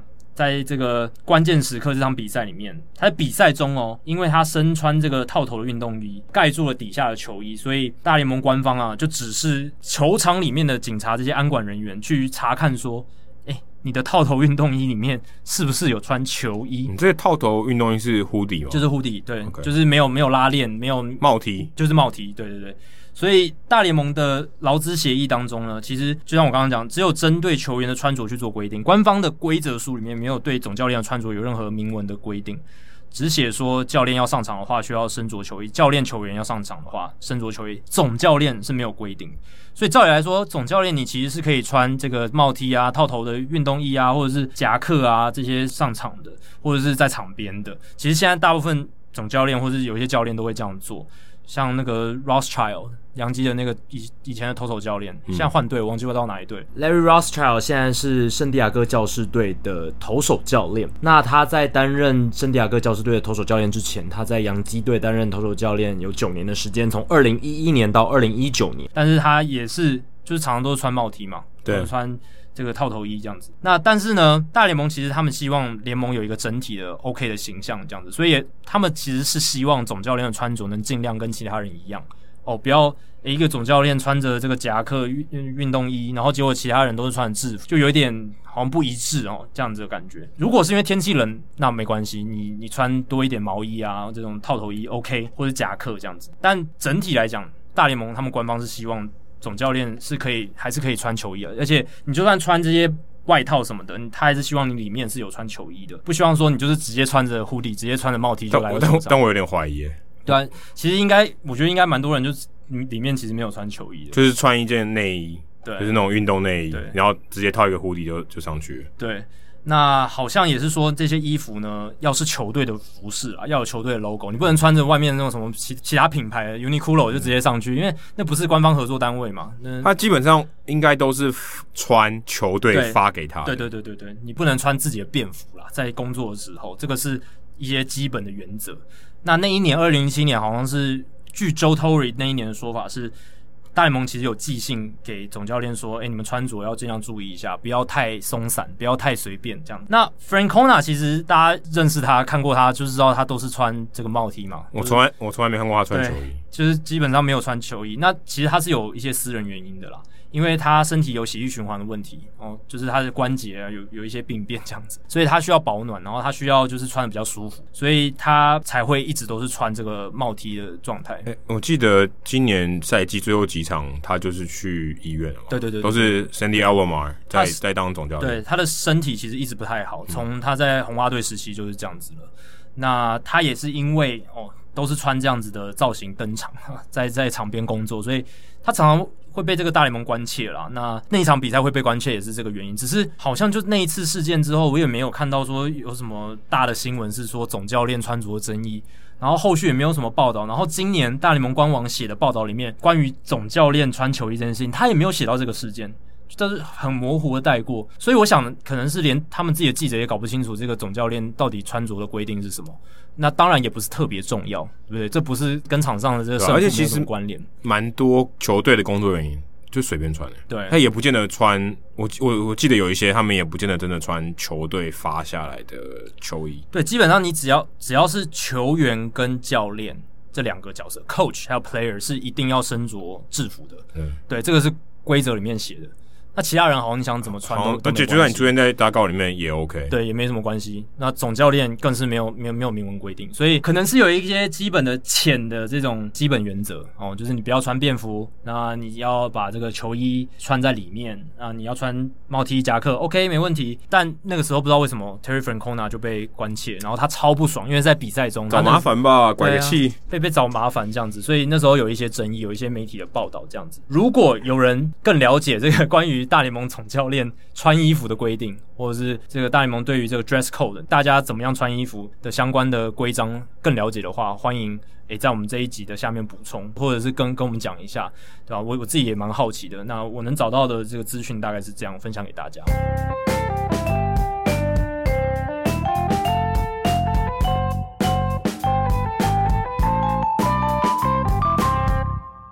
接下来进行本周的人物来讲单元，Adam 这个礼拜要分享哪一位人物呢？哎，刚刚我们聊到 John Boy 嘛，啊，算是自媒体的大大，可以算大大了吧？至少他这几年领头羊，哎，领头羊算蛮红的。那我今天来讲一下他的帮手啊，也算帮手吗？算他的一个得力的这个助手。其实我们这个人物来讲，我们都不会讲现役球员嘛，还好他退役了，所以所以我们可以来讲他。那最近在 Athletic 上面有一篇文章，我记得上一集我们讲 Athletic 的介人物介绍。那 Stephen J. Nesbit，他在这个文章里面提到的主角是 Trevor Proof 他以前是双城队的三垒手，或者也有当一垒手。那他后来，大家如果有在 follow 这个 John Boy 的话，你就知道后来加入了 John Boy 的团队。所以这一篇呢，Trevor Proofs。Second act as John Boy's baseball insider 就在讲这个 Trevor Plouffe 在 John Boy 的算他什么？他的内线啊，insider 算内线吗？对啊，就是他 John Boy 在棒球界业内的一个内、嗯嗯、业内人士，找到第二春啊。Second act 就是他找到第二春，他退休啊，二零一九年才退休，其实也没有很久以前。那他最后一个球队是费城人，那他在春训之后没有被排进这个 Opening Day 的 roster 开幕战的这个阵容里面，所以他就选择退休。那退休以后他觉得很开心啊，哈，差不多三十几岁赚也赚赚的差不多了，也也有稳定的这个。收入了啊！之前啊，当然他后面就没有了。退休以后，他开始享受这个家庭生活，很正常，跟大部分的球员一样，很想要很久没有家庭生活了嘛，跟他小孩啊，跟他老婆，还有老婆还没离婚啊，所以跟他老婆可以相处。但我发现他可能觉得六个月以后，觉得哎，这不行啊，家庭生活我不能这样一辈子嘛啊，我还是找点事情来做。真的，有时候你如果有些人，我看过一些报道，他是说，你如果长期没工作太久的话。会坐不住，会会觉得很无聊，而且容易得忧郁症。就就像我现在嘛，呃，但你你有做很多事情啊，你还是在做很多事情。那我就我看到他这个 do something，我、啊、就觉得。是指那种你早早退休，可能五十岁就退休，然后你就是一直待在家里，然后每天看剧，或者是每天找不到一个可以 focus 在一件事情上的事情去做，或创造心流的事。对，没有创造心流的事，因为你以前都是礼拜一到礼拜礼拜五朝九晚五上班，你被公司的这个制约住了。然后突然整个空掉的时候，其实你会人生会觉得很空虚，不能停荡太久。对啊，那他就想要说做点事嘛。那其实也没有多久以前的，一去年的事情嘛。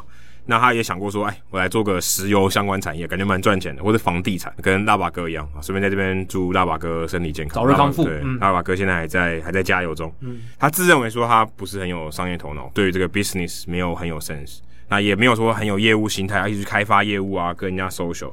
所以他想说，哎，其实我在这个当球员的时候，我还蛮喜欢跟这些媒体记者朋友聊天的。那不如就来做做看媒体业。那他就想说，哎，John Boy 好像蛮红的，哦，去年的时候他就蛮红的了吧。他想说，那我可不可以来投资 John Boy 啊？我有点闲钱嘛，那我们来投资，也许我可以给你一些建议。但后来，诶、他反而被 recruit 被招募进来，说，诶、那你就跟我们一起来做内容吧。所以他们后来 John Boy 也把这个 Trevor Plouffe 加入了这个 Talking Baseball 的这个这个 podcast，Plouffe 也在里面有一个有一个一席之地，然后跟大家一起聊天。就就作为一个棒球界的 insider 去诶、提供一些也许只有球员或球界才知道的一些事情，因为像这种角色，那其实蛮像。如果大家没有看过 John Boy 的话，其实你把他想的有点像方长勇。就是转型成这个网红了。对，转型成他可以提供一些棒球业界的东西。那、嗯、他离开球界还没有很久，所以他还知道，他还有很多 connection，对不对？他还知道说，哎、欸，现在球队里面气氛怎么样啊？嗯、有哪些内容？那其实 Plouffe 一开始跟我们大家，嗯、呃，可可能跟我们比较不一样，我们可能比较更早就接触到 John Boy 了。那 Plouffe 其实一开始接触到 John Boy 是太空人作弊的影片，所以也是去年季末的事情了，蛮近的。那其实蛮近的，那他就看到那个乔勒斯从那个影片嘛。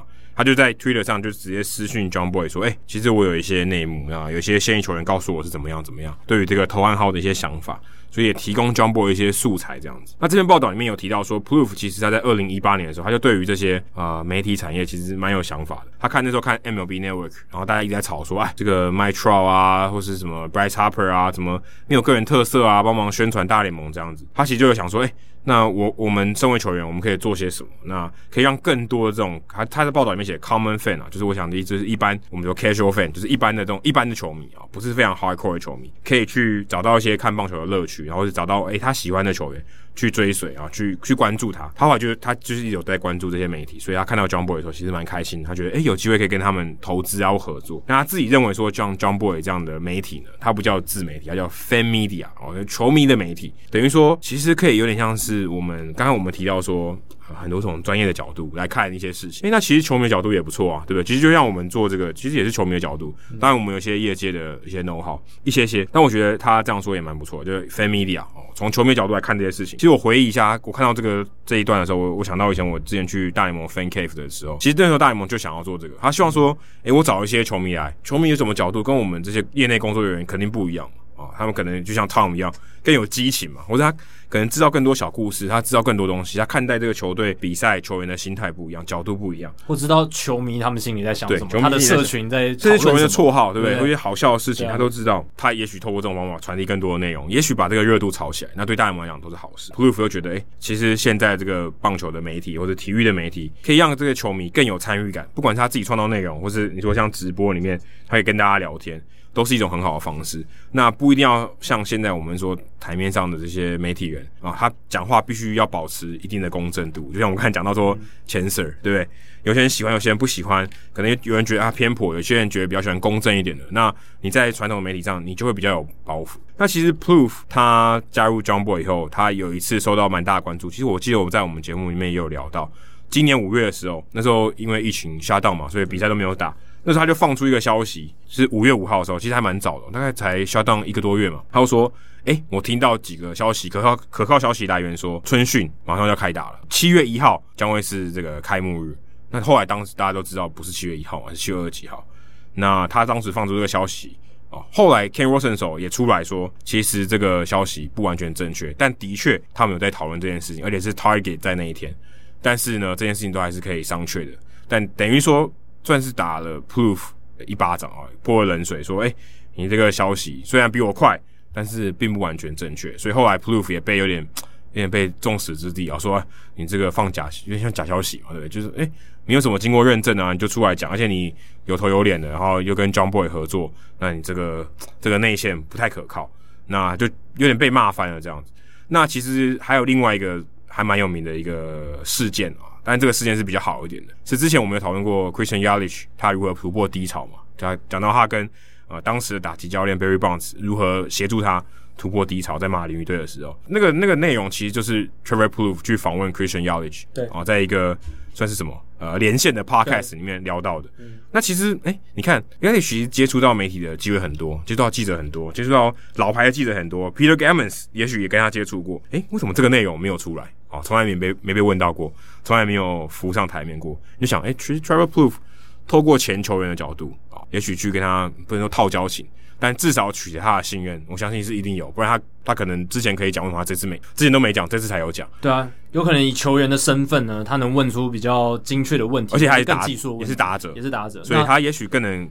对啊，感同身受之类的。对，然后受访者他也会觉得说，诶，对于这个访问者，他是专家，他也是打击，他也是大联盟球员。我讲什么你听得懂？对，我讲，我可以讲这些东西，你你会懂，然后你也可以产生共鸣，这样子。所以，诶，但因为这样子就产生出还蛮大的话题啊，还蛮大的内容，对不对？台湾也有很多人关注 Christian y a 怎么突破，怎么跟 Barry Bonds 合作。所以你看，其实 Trevor Plouffe 他是有办法做出一些，我觉得算是对我来讲是有价值的内容啊。不管说他会不会卖钱啊，不管说他是不是很多流量，但对我来讲，我觉得是有价值的东西。这些东西或许那些很资深的记者都问不出来。Trevor Plouffe 在这篇报道里面，他也有跟记者讲说，他其实，在双城时期，他也做过这个球员方劳资协议的谈判的代表，所以他其实有蛮多谈判的经验，所以也成为他这个做节目的素材。然后大家也知道说，二零二一年很快 CBA 就要来了。很多很快就有劳资新的劳资协议了，那他会提供给这些球迷很想要关注这些内容的球迷一些诶、他第一手的经验。不过他其实自己有坦诚说，他对觉得这些内容很硬啊，他觉得做起来很累，他自己觉得这个内容他也没有很喜欢啊，觉得可能可能太生硬了啊，可能有一些法律的东西啊，或是他觉得啊，可能一些薪资谈判的这些内容，他觉得很生硬。可是他觉得有义务要做，想要让这些东西对于球迷来讲是更呃唾手可及的啊，说诶、欸你你想要知道劳资协议谈判到底在谈什么？怎么样帮球员争取更好的这个利益？那我透过我之前第一手的经验，我怎么跟这些球员工会代表合作？我怎么跟其他的球员合作来去争取我们更好的福利？他就把这些内容公开出来给大家知道。以前恐怕没有太多人想做，因为这可能有一点暴露自己的底牌啊，啊，有点让球团知道说我的底牌是什么啊。那他觉得这个东西不需要公开。那 Trevor Proof 觉得透过他自己的这个媒体，他可以来做。那其实他不只做 Podcast，他在 YouTube 上也有自己的节目叫 Sequence，就跟 John Boy 合作。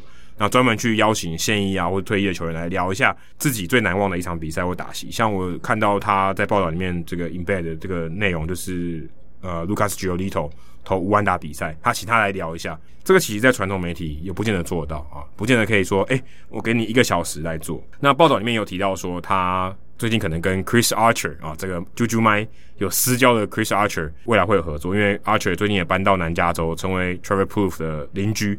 那也大家知道也知道，Archer 其实蛮外向的，也蛮喜欢。他之前我记得季后赛还有做过球评嘛，对不对？有客座球评，所以他其实对于这些媒体的内容是蛮感兴趣。我相信他退役之后应该会做球评啊，应该就是媒体人了。那他们预告也会说，诶，有有机会的话会联手做一些内容。那其实也蛮多球员都在媒体业工作嘛。那最近。退休球员在媒体业工作，那其实最近也蛮多球员在自己网络的这个 YouTube 频道也有自己的发声管道，或是 Instagram。那像 Trevor Bauer，我们之前常常聊到的 X Bregman、前田健太、达比修友，其实就算日本的球员啊，说一般他们可能比较拘谨啊，比较内向，比较这样子麻烦，诶、他们也都会在透过这个东西来，不管是分享他自己的心情，或是跟球迷交流，我觉得都是一种方式。那我觉得像 Trevor Proof 这样做，他可能不是传统媒体，他不是在 Fox，不是在 E 呃 ESPN。不在 CBS，不是这种传统媒体的这个雇佣关系底下，他包袱其实蛮少的。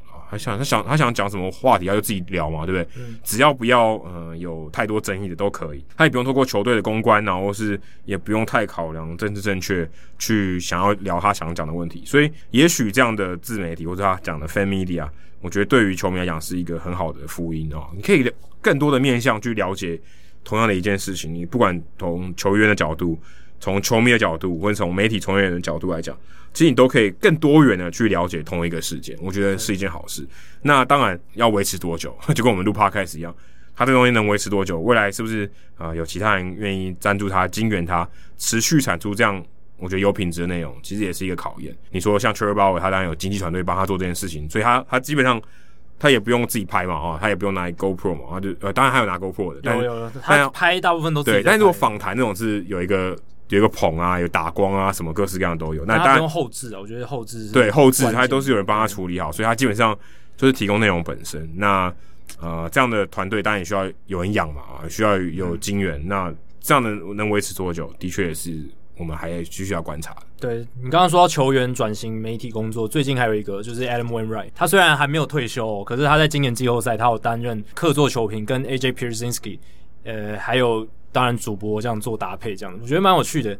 Adam Wainwright 现在这几年，他这些转播单位都会找一些现役的，很会讲话。就像我刚才讲 Chris Archer，对，Chris Archer 那时候也是被淘汰了，所以才季后赛才没事做。也也是现役的球员来聊这个转播的这个球评，来当球评这样。其实我觉得这个，我乍听之下，我觉得是风险蛮高的，因为你不知道你会讲什么的。对球队来讲，应该会说，哎，我怕你，对不对？有给我们带来一些不必要的麻烦，所以等于说球员就除非他是自由球员。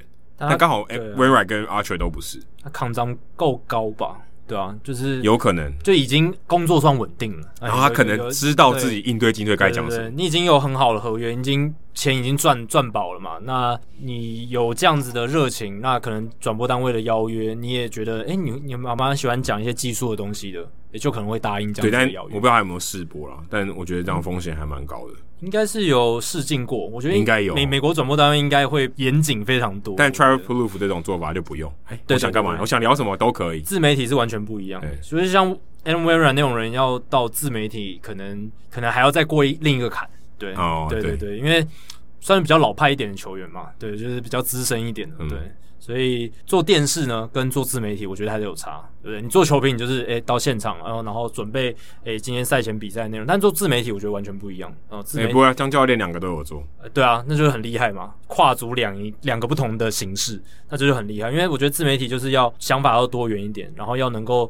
自己去知道说自己可以发挥什么东西，然后可以用不同的形式去表现。那电视就框架不需要啊，因为你如果播球赛，基本上球赛本身就是一个框架。对，比较制式嘛，就比较简单，就是哦，你就接主播的话啊、呃，其他球评的话，然后适时适当的时候在重播的时候去把它这个奖评放进去，这样子就比较稍微支持一点。好，接下来数据单元，我们刚才讲到 Game Four，对，Game Four，我觉得啦，纵使不是历史上最佳的这个世界大赛的比赛，也应该有前五，应该有以比赛的张力，还有就算那个结果不是那样讲，也也应该有，对啊，就是那个张力非常高。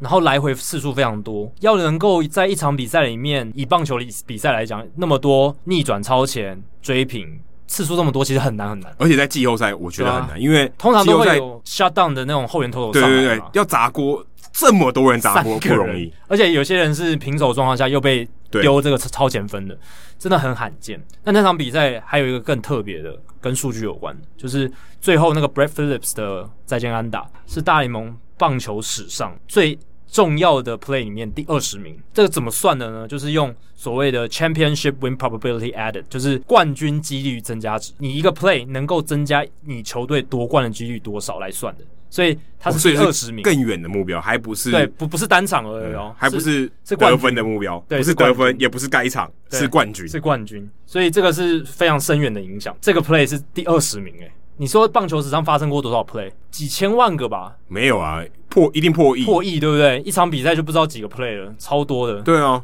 所以每一球丢出去，每一个打席都是一个 play 啊。对，balling play 就是一个 play 啊。没有三振也是一个 play 吧？三振对三三振也是 play，对啊，对对对。所以你说一场比赛就是可能几百个 play 吧？对啊，应该一年有两千多场哎、欸。对啊，如果安打多一点，出局数二十七个、二十七个、五十四个，然后再安打多一点，可能就是接近一百个 play 了。对啊，一场比赛，所以一年两千多场比赛，一般情况下两千多场比赛，确实棒球史上 play 已经是一千一亿多个、几亿个。对，对啊，那这个是你还不含季后赛，你刚才没算。对啊，还没算季后赛，所以是第二十名，很可怕。而且这个 play 为什么是第二十名？是他们增在那个当下增加光芒队夺冠的几率是。增加了二十九点七个百分点，很可怕哎，二十九点七个百分点哎，就本来哦，本来你可能夺冠率只有百分之十，但突然暴增到百分之三十九点七，这样子是一个很大的涨幅，这样子。那场比赛我记得，在他打出那支安打之前，是光芒队赢得那场比赛的几率只有百分之十九。哎，对啊，所以他等于那个球打出去，当然包含说后来接下来发生的事情，直接涨了百分之八十一。对啊，超扯。对啊。那而且那是单场比赛的这个胜率，对，那还是单场，你这个是更远的，这是放眼到世界大赛最后赢球的几率。所以，因为那场比赛，如果 breakfast 没有打出来，然后 Jensen 顺利把他三振，那就是三胜一败。哎，对。哦，那我们知道大联盟过去历史上三胜一败胜率应该。八成以上有、在今年以前，大联盟历史上的所有世界大赛里面，取得三胜一负优势的球队，有百分之八十七的几率，最后都会成为世界大赛冠军。那这样子三胜一负的这样子一个态势呢，世界大赛史上一共出现四十六次，那最后呢，有四十次这个三胜一负优势的球队都拿下了世界大赛的胜利，所以这个百分之八十七的胜率可以说是。哦，非常非常高，夺冠率是非常非常高的。小熊，二零一六年小熊，对，还是有，但是几率非常非常低，非常困难。那等于说，光芒队就会被处于在非常非常大劣势。可是他们变成两胜两败，两胜两败就完全不一样。两胜两败就是一个又重新开始的感觉，对对啊。所以这一个 play 真的非常重要，所以是棒球史上第二十大的这个冠军胜率增加值。如果你从两千年呃看过来的话呢，它这个 play 在过去二十年来。是第五名哦，那仅次于的都是世界大赛第七站的 play，所以他是过去二十年来最重要的非第七站的 play，因为前四名都是第七站。二零零一年十一月四号第七站，Tony Womack 响尾蛇队的这个打者，他在呃九局下半的时候打出这个追平打点的二垒安打。哦，然后让接下来路易斯·冈萨雷斯有机会可以打出那个从 Rivera 手中打出那个断棒的安打，赢得世界大赛冠军。所以 Tony Womack 那个二垒安打其实是冠军胜率增加值最近二十年来最高的，增加了这个四十九点七五个百分点。这很合理啊，九局下半，你基本上就只差几个出局数就冠军了。对他们本本来落后一分嘛，他把它打平了。对啊，所以这个很合理，因为越靠近，它几率变化一定越大。对，那接下来第二名是谁？Raja Davis，二零一六年十月二号。第七战，追平的全垒打两分打点，在八局下半那一那一球打 Aroldis Chapman，那时候我印象是九局下半，是八局下半，对，那代表是印第安人队。那那个时候，Roger Davis 帮印第安人队增加这个夺冠率是三十九点零四个百分点。那那球我觉得应该是我目前看过史上最扯的。真的很扯，因为对最强的投手，最强投手，然后一个最不可能打全垒打的打者，然后打全垒打全垒打，而且还是追平，哦，那真的是很了不起啊！扯翻，那现场的激动程度一定比 Tom 还夸张，真的。然后再来第三名是 Howie Kendrick，去年十月三三十号，呃，世界大赛第七战七局的上半，打出了带有超前打点的全垒打，那一个球的呃冠军胜率增加值是百分之三十二点九，三十二点九个百分点这样子。那再来是第四名 Ben Zobrist，也是二零一六年十月二号，也是那一年的世界大赛第七战，就是 Davis 那同一场，对，他延长赛哦那一场打到十局上的时候，Ben z o b r i s 超前比分的二垒安打，哦，那个胜率夺冠的胜率增加只是三十一点二七个百分点，所以这是前四名都是世界大赛第七战，但是 Brett Phillips 昨天那一棒是世界大赛第四战，竟然有夺冠胜率增加只是。二十九点六八这个百分点，史上第五，还比你这个表上面还比 David Freeze 还高诶。对啊，比 David Freeze 在二零一一年十月二十七号第六站那个三连安打追平打点三连安打还要来得重要。从几率上来看，还但其实相差相差不远了，但但也是蛮夸张。对 David Freeze 那一棒，他的这个夺冠胜率增加值是二十九点零八个百分点，其实跟 Brad Phillips 二十九点六八真的相去不远。可这个表里面其实。其实每一个都是 role player，除了 Ben Zobrist 比较不算，Tony Walker，但 Tony Walker 也是还蛮一代名将，但至少看起来都是都不是那种一棒长打型的打者。嗯，你说主炮的话，应该就只有 Josh Hamilton 还有 Lance Berkman，对，但是在榜单后你后面对后面，那前面基本上都不是那种强打型，就是至少你致命一击不会选的人，对，都不是那种真正的 power hitter，都不是真的全垒打型打者，对，所以。很了不起的，这些角色的球员都打得蛮好的。那刚才讲的都是两千年之后最重要的夺冠胜率增加值最高的 play。那接下来再看就是单场单场最高的这个胜率增加值，这个就不是夺冠胜率增加值，是这就是单纯的胜率增加值。在世界大赛里面，单场胜率增加值最高的球员有哪些哦？David Freeze，二零一一年十月二十七号第六战就刚刚同一场，就刚刚同一场对游击兵那一场。他在那一场比赛，他是打出了追平打点三连打，最后再打再见全垒打。对，所以他的 WPA 胜率增加值那一场比赛是零点九六四，这算史上最高。这两个加起来对不对？还是整场比赛？整场比赛，整场比赛所有 play，对所有 play，他的这个结结果。防守也有算吗？呃，防守没有，防守防守会记在投手身上，因为那个 play 等于是投手抓下来的嘛。哦，没有说，如果他一个关键的跳接，对，那个是会记到投手身上的，因为那那就是一个出局数嘛，一个出局数，你在数据上就是是哦，对，他不会记到这个，所以他这个数据是有瑕疵的。但那搞不好他防守上面也有贡献啊，对啊，搞不好也有。如果之后可以运算出更好的 WPA，更好的加入守备因素的胜率增加值，就会更准确。但至少这个主要就看打击嘛，打击面上，David Freeze 那一场比赛是最了不起的。然后再来是 Kirk Gibson，呃，上一次道奇队夺冠的时候，一九八八年。十月十五号就是那白卡那一场，对，世界大赛第一站，然后 Vince 大叫那个，对，打 Dennis Eckersley 的那个，代打，对，白卡全垒打，没错。那那一场比赛，Kirk Gibson 靠那支全垒打，他的胜率增加值就是点八七零这样子，也是很高。然后 Lance Berkman 也是在 二零一一年十月二十七号第六站，又是同一场比赛，因为大家都只记得 David Freese，但其实 Lance Berkman 那场比赛的表现也非常好，然后胜率增加值点八二八也是很关键。这种。但我有点看不懂嘞。如果 Freeze 加 Berkman 不是超过一了吗？对啊，那这个一是什么？代表说他也有扣。如果我一场比赛最后是百分之百，那我这个零点九六四跟零点八二八的意思是什么？我一个人加了百分之九十六点四百分比哦，这胜率。对啊，对啊，但是这个是浮动的啊。对对对，一场比赛里面你可能冲到百分之九十六，但你可能掉下来嘛，那你还可以再上来啊。对，所以他们两个加起来超过一啊，超过一，没有没有，快要二嘞。对啊，快要二了。所以他们曾经就是都落后到快要输球了嘛。然后最后都被打回来，然后最后再赢赢到百分之百的胜率是这样，所以很快，而且还不只是落后，是落后很多。对，就是已经快要输了，就是已经快要结束了，就是没没有明天了。所以那场比赛是很不可思议，就在这里要靠 David Freese 跟 Lance Berkman。那再来是 Charlie Keller，一九四一年十月五号世界大赛第四战对布鲁克林道奇队，那他代表的是纽约洋基队，那他有点八二八的这个胜率增加值。然后 cookielovegetto 一九四七年十月三号也是世界大赛第四战。然后他是布鲁克林道奇，然后这次是打洋基，然后点八二三的胜率增加值第五名，第六名是谁？就是这一次世界大战的 Brett Phillips，就是他。这一棒真的是让他是名留青史，在两个榜单上都是名列前茅。那这一棒他的胜率增加值单场就是点八一零，所以对啊，就是八十一嘛。就从百分之十九变成八，而且这是再见安打，这是再见安打就赢了，直接光芒队胜利变百分之百，不是再见安打，对，追平的。哦，当然有包含 David Freeze 那个有追有再见红了。对，我我不确定前面几个哪一个，像 Charlie Keller 跟 Cookie Lavagetto，我不知道他们的安打是不是。但是 David Freeze 有包含再见红了。对，David Freeze 还有包含再见红，所以那个是等于直接从可能百分之二三十或者三十。哦，因为他是追那个延长赛，所以应该是平手。平手，但几率不知道多少嘛，那个算算法不知道，但是大概是百分之，我猜是大概三三四十，然后直接冲到百分之百。在 David Freeze 挥出那一支再见全垒打之前，红雀队在那个 moment 十一局下半的胜率期望是百分之六十三，那最后 David Freeze 让他们获胜，所以胜率提高到百分之百，所以那一个再见全垒打 David Freeze，他为球队带来的胜率增加值就是。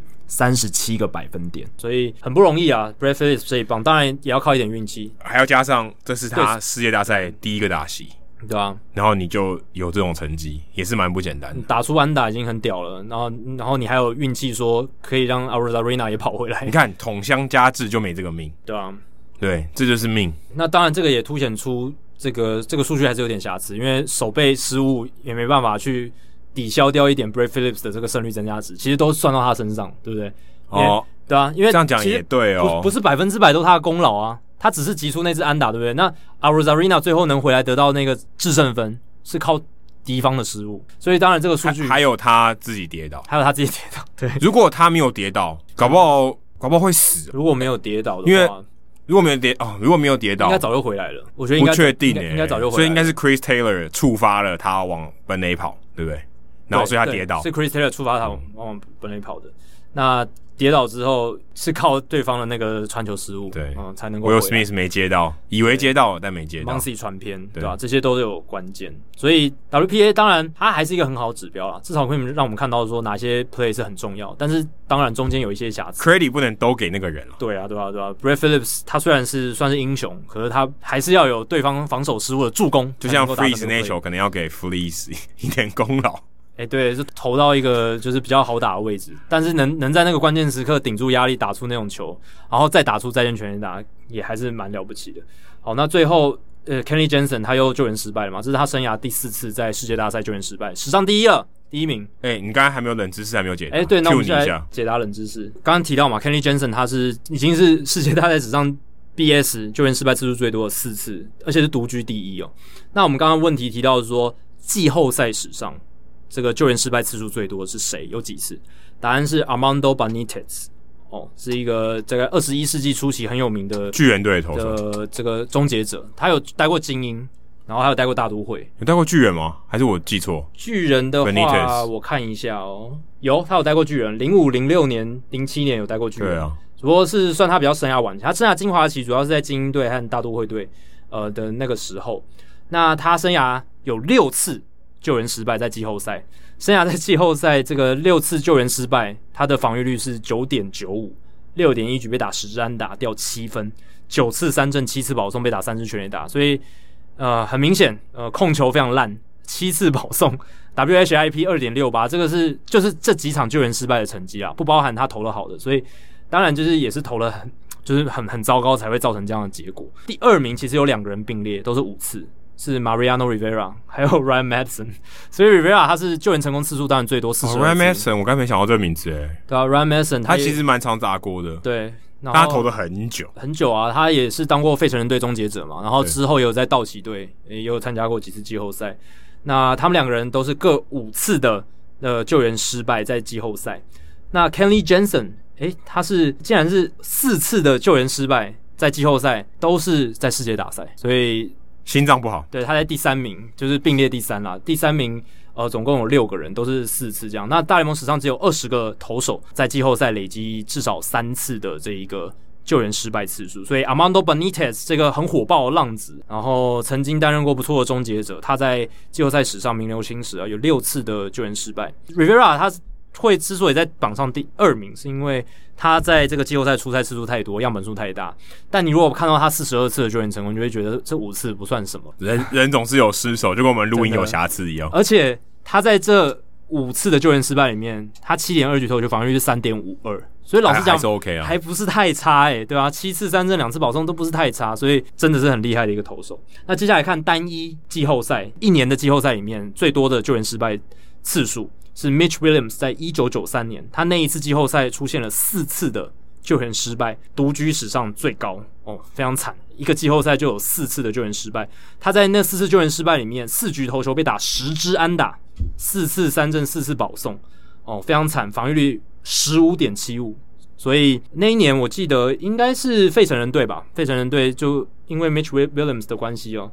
整个季后赛就输掉了。Mitch Williams 之前也有在 MLB Network 嘛，后来后来离开了。嗯，应该蛮蛮久。但他但他播报他的这个分析之后没有那么火爆，哦、他球员之后很火爆。对，他的控球跟他的这个投球姿势一样火爆，都非常的怪异。哦、他的投球姿势。投完之后一定是完全重心整个乱，他偏移掉，然后往右右边。他的绰号叫 Wild Thing 哦，对，真的非常火爆浪子。对，然后他又有长头发这样子，所以这个风格很像那个摇滚乐手的感觉。其实蛮像 Dustin May，只是 May 头发比较卷一点。哎、欸，对，有一点。那 Mitch Williams 也没有那么蓬啦。然后 Mitch Williams 他在那一年的季后赛，他的 WPA 是负一点八哦，就是让球队输了一场，然后再输快要第二场的概念，所以非常惨。嗯、呃，他的那个救援失败次数四次，单一季后赛史上最高。那 Mariano Rivera 也在榜上哦，是历史上只有七个球员在单一季后赛出现三次的救援失败。Mariano Rivera 二零零四年有三次，所以其实我跟我们刚刚讲他生涯五次嘛，其实有三次集中在二零零四年。然后二零零四年大家都知道，就是波士顿红袜队逆转击败洋基队，然后最后拿下世界大赛冠军，打破魔咒那一年。道道奇队总教练送他一个 BS。嗯，对。他在那个美联冠军赛真的是很惨，就 Game Four 盗垒啊，对，真的很惨了。所以那一年季后赛他有三次救援失败，但其实那三次救援失败，他在五点二局投球里面防御率是一点五九，哇，真的是被其他因素搞到输掉那么多场。对，因为非自责分也算 BS，没错。所以 Rivera 也在榜上有名，可是这都是因为他的出赛机会太多。答案就揭晓了，Armando Benitez 跟 Mitch Williams。再回到这个数据单元最后的结尾，就是。Randy Arozarena 其实刚刚已经讲了，他现在季后赛打完第五战之后是八十二个打席，九支全垒打，二十七支安打，都这两个数字已经打破了大联盟季后赛史上的记录了。所以，呃，他超越的是 Barry Bonds 啊、Corey Seager 啊、Nelson Cruz、Carlos Beltran，他的对手 Corey Seager 也打得很好，现在也是八支全垒打，也有机会来挑战这个记录。那最后我们就来看世界赛结束之后，这个记录会是 Arozarena 继续保持，就是单一季后赛最多全垒打的人，还是他呢？还是 Corey Seager 这样子？如果大家喜欢我们节目的话，欢迎加入 Hido 大联盟在 Facebook 的社团 Hido 大联盟讨论区。加入这个社团，记得回答三个简单的问题，就可以和我、还有 Jackie，还有其他上过我们节目来宾以及听众朋友一起聊棒球。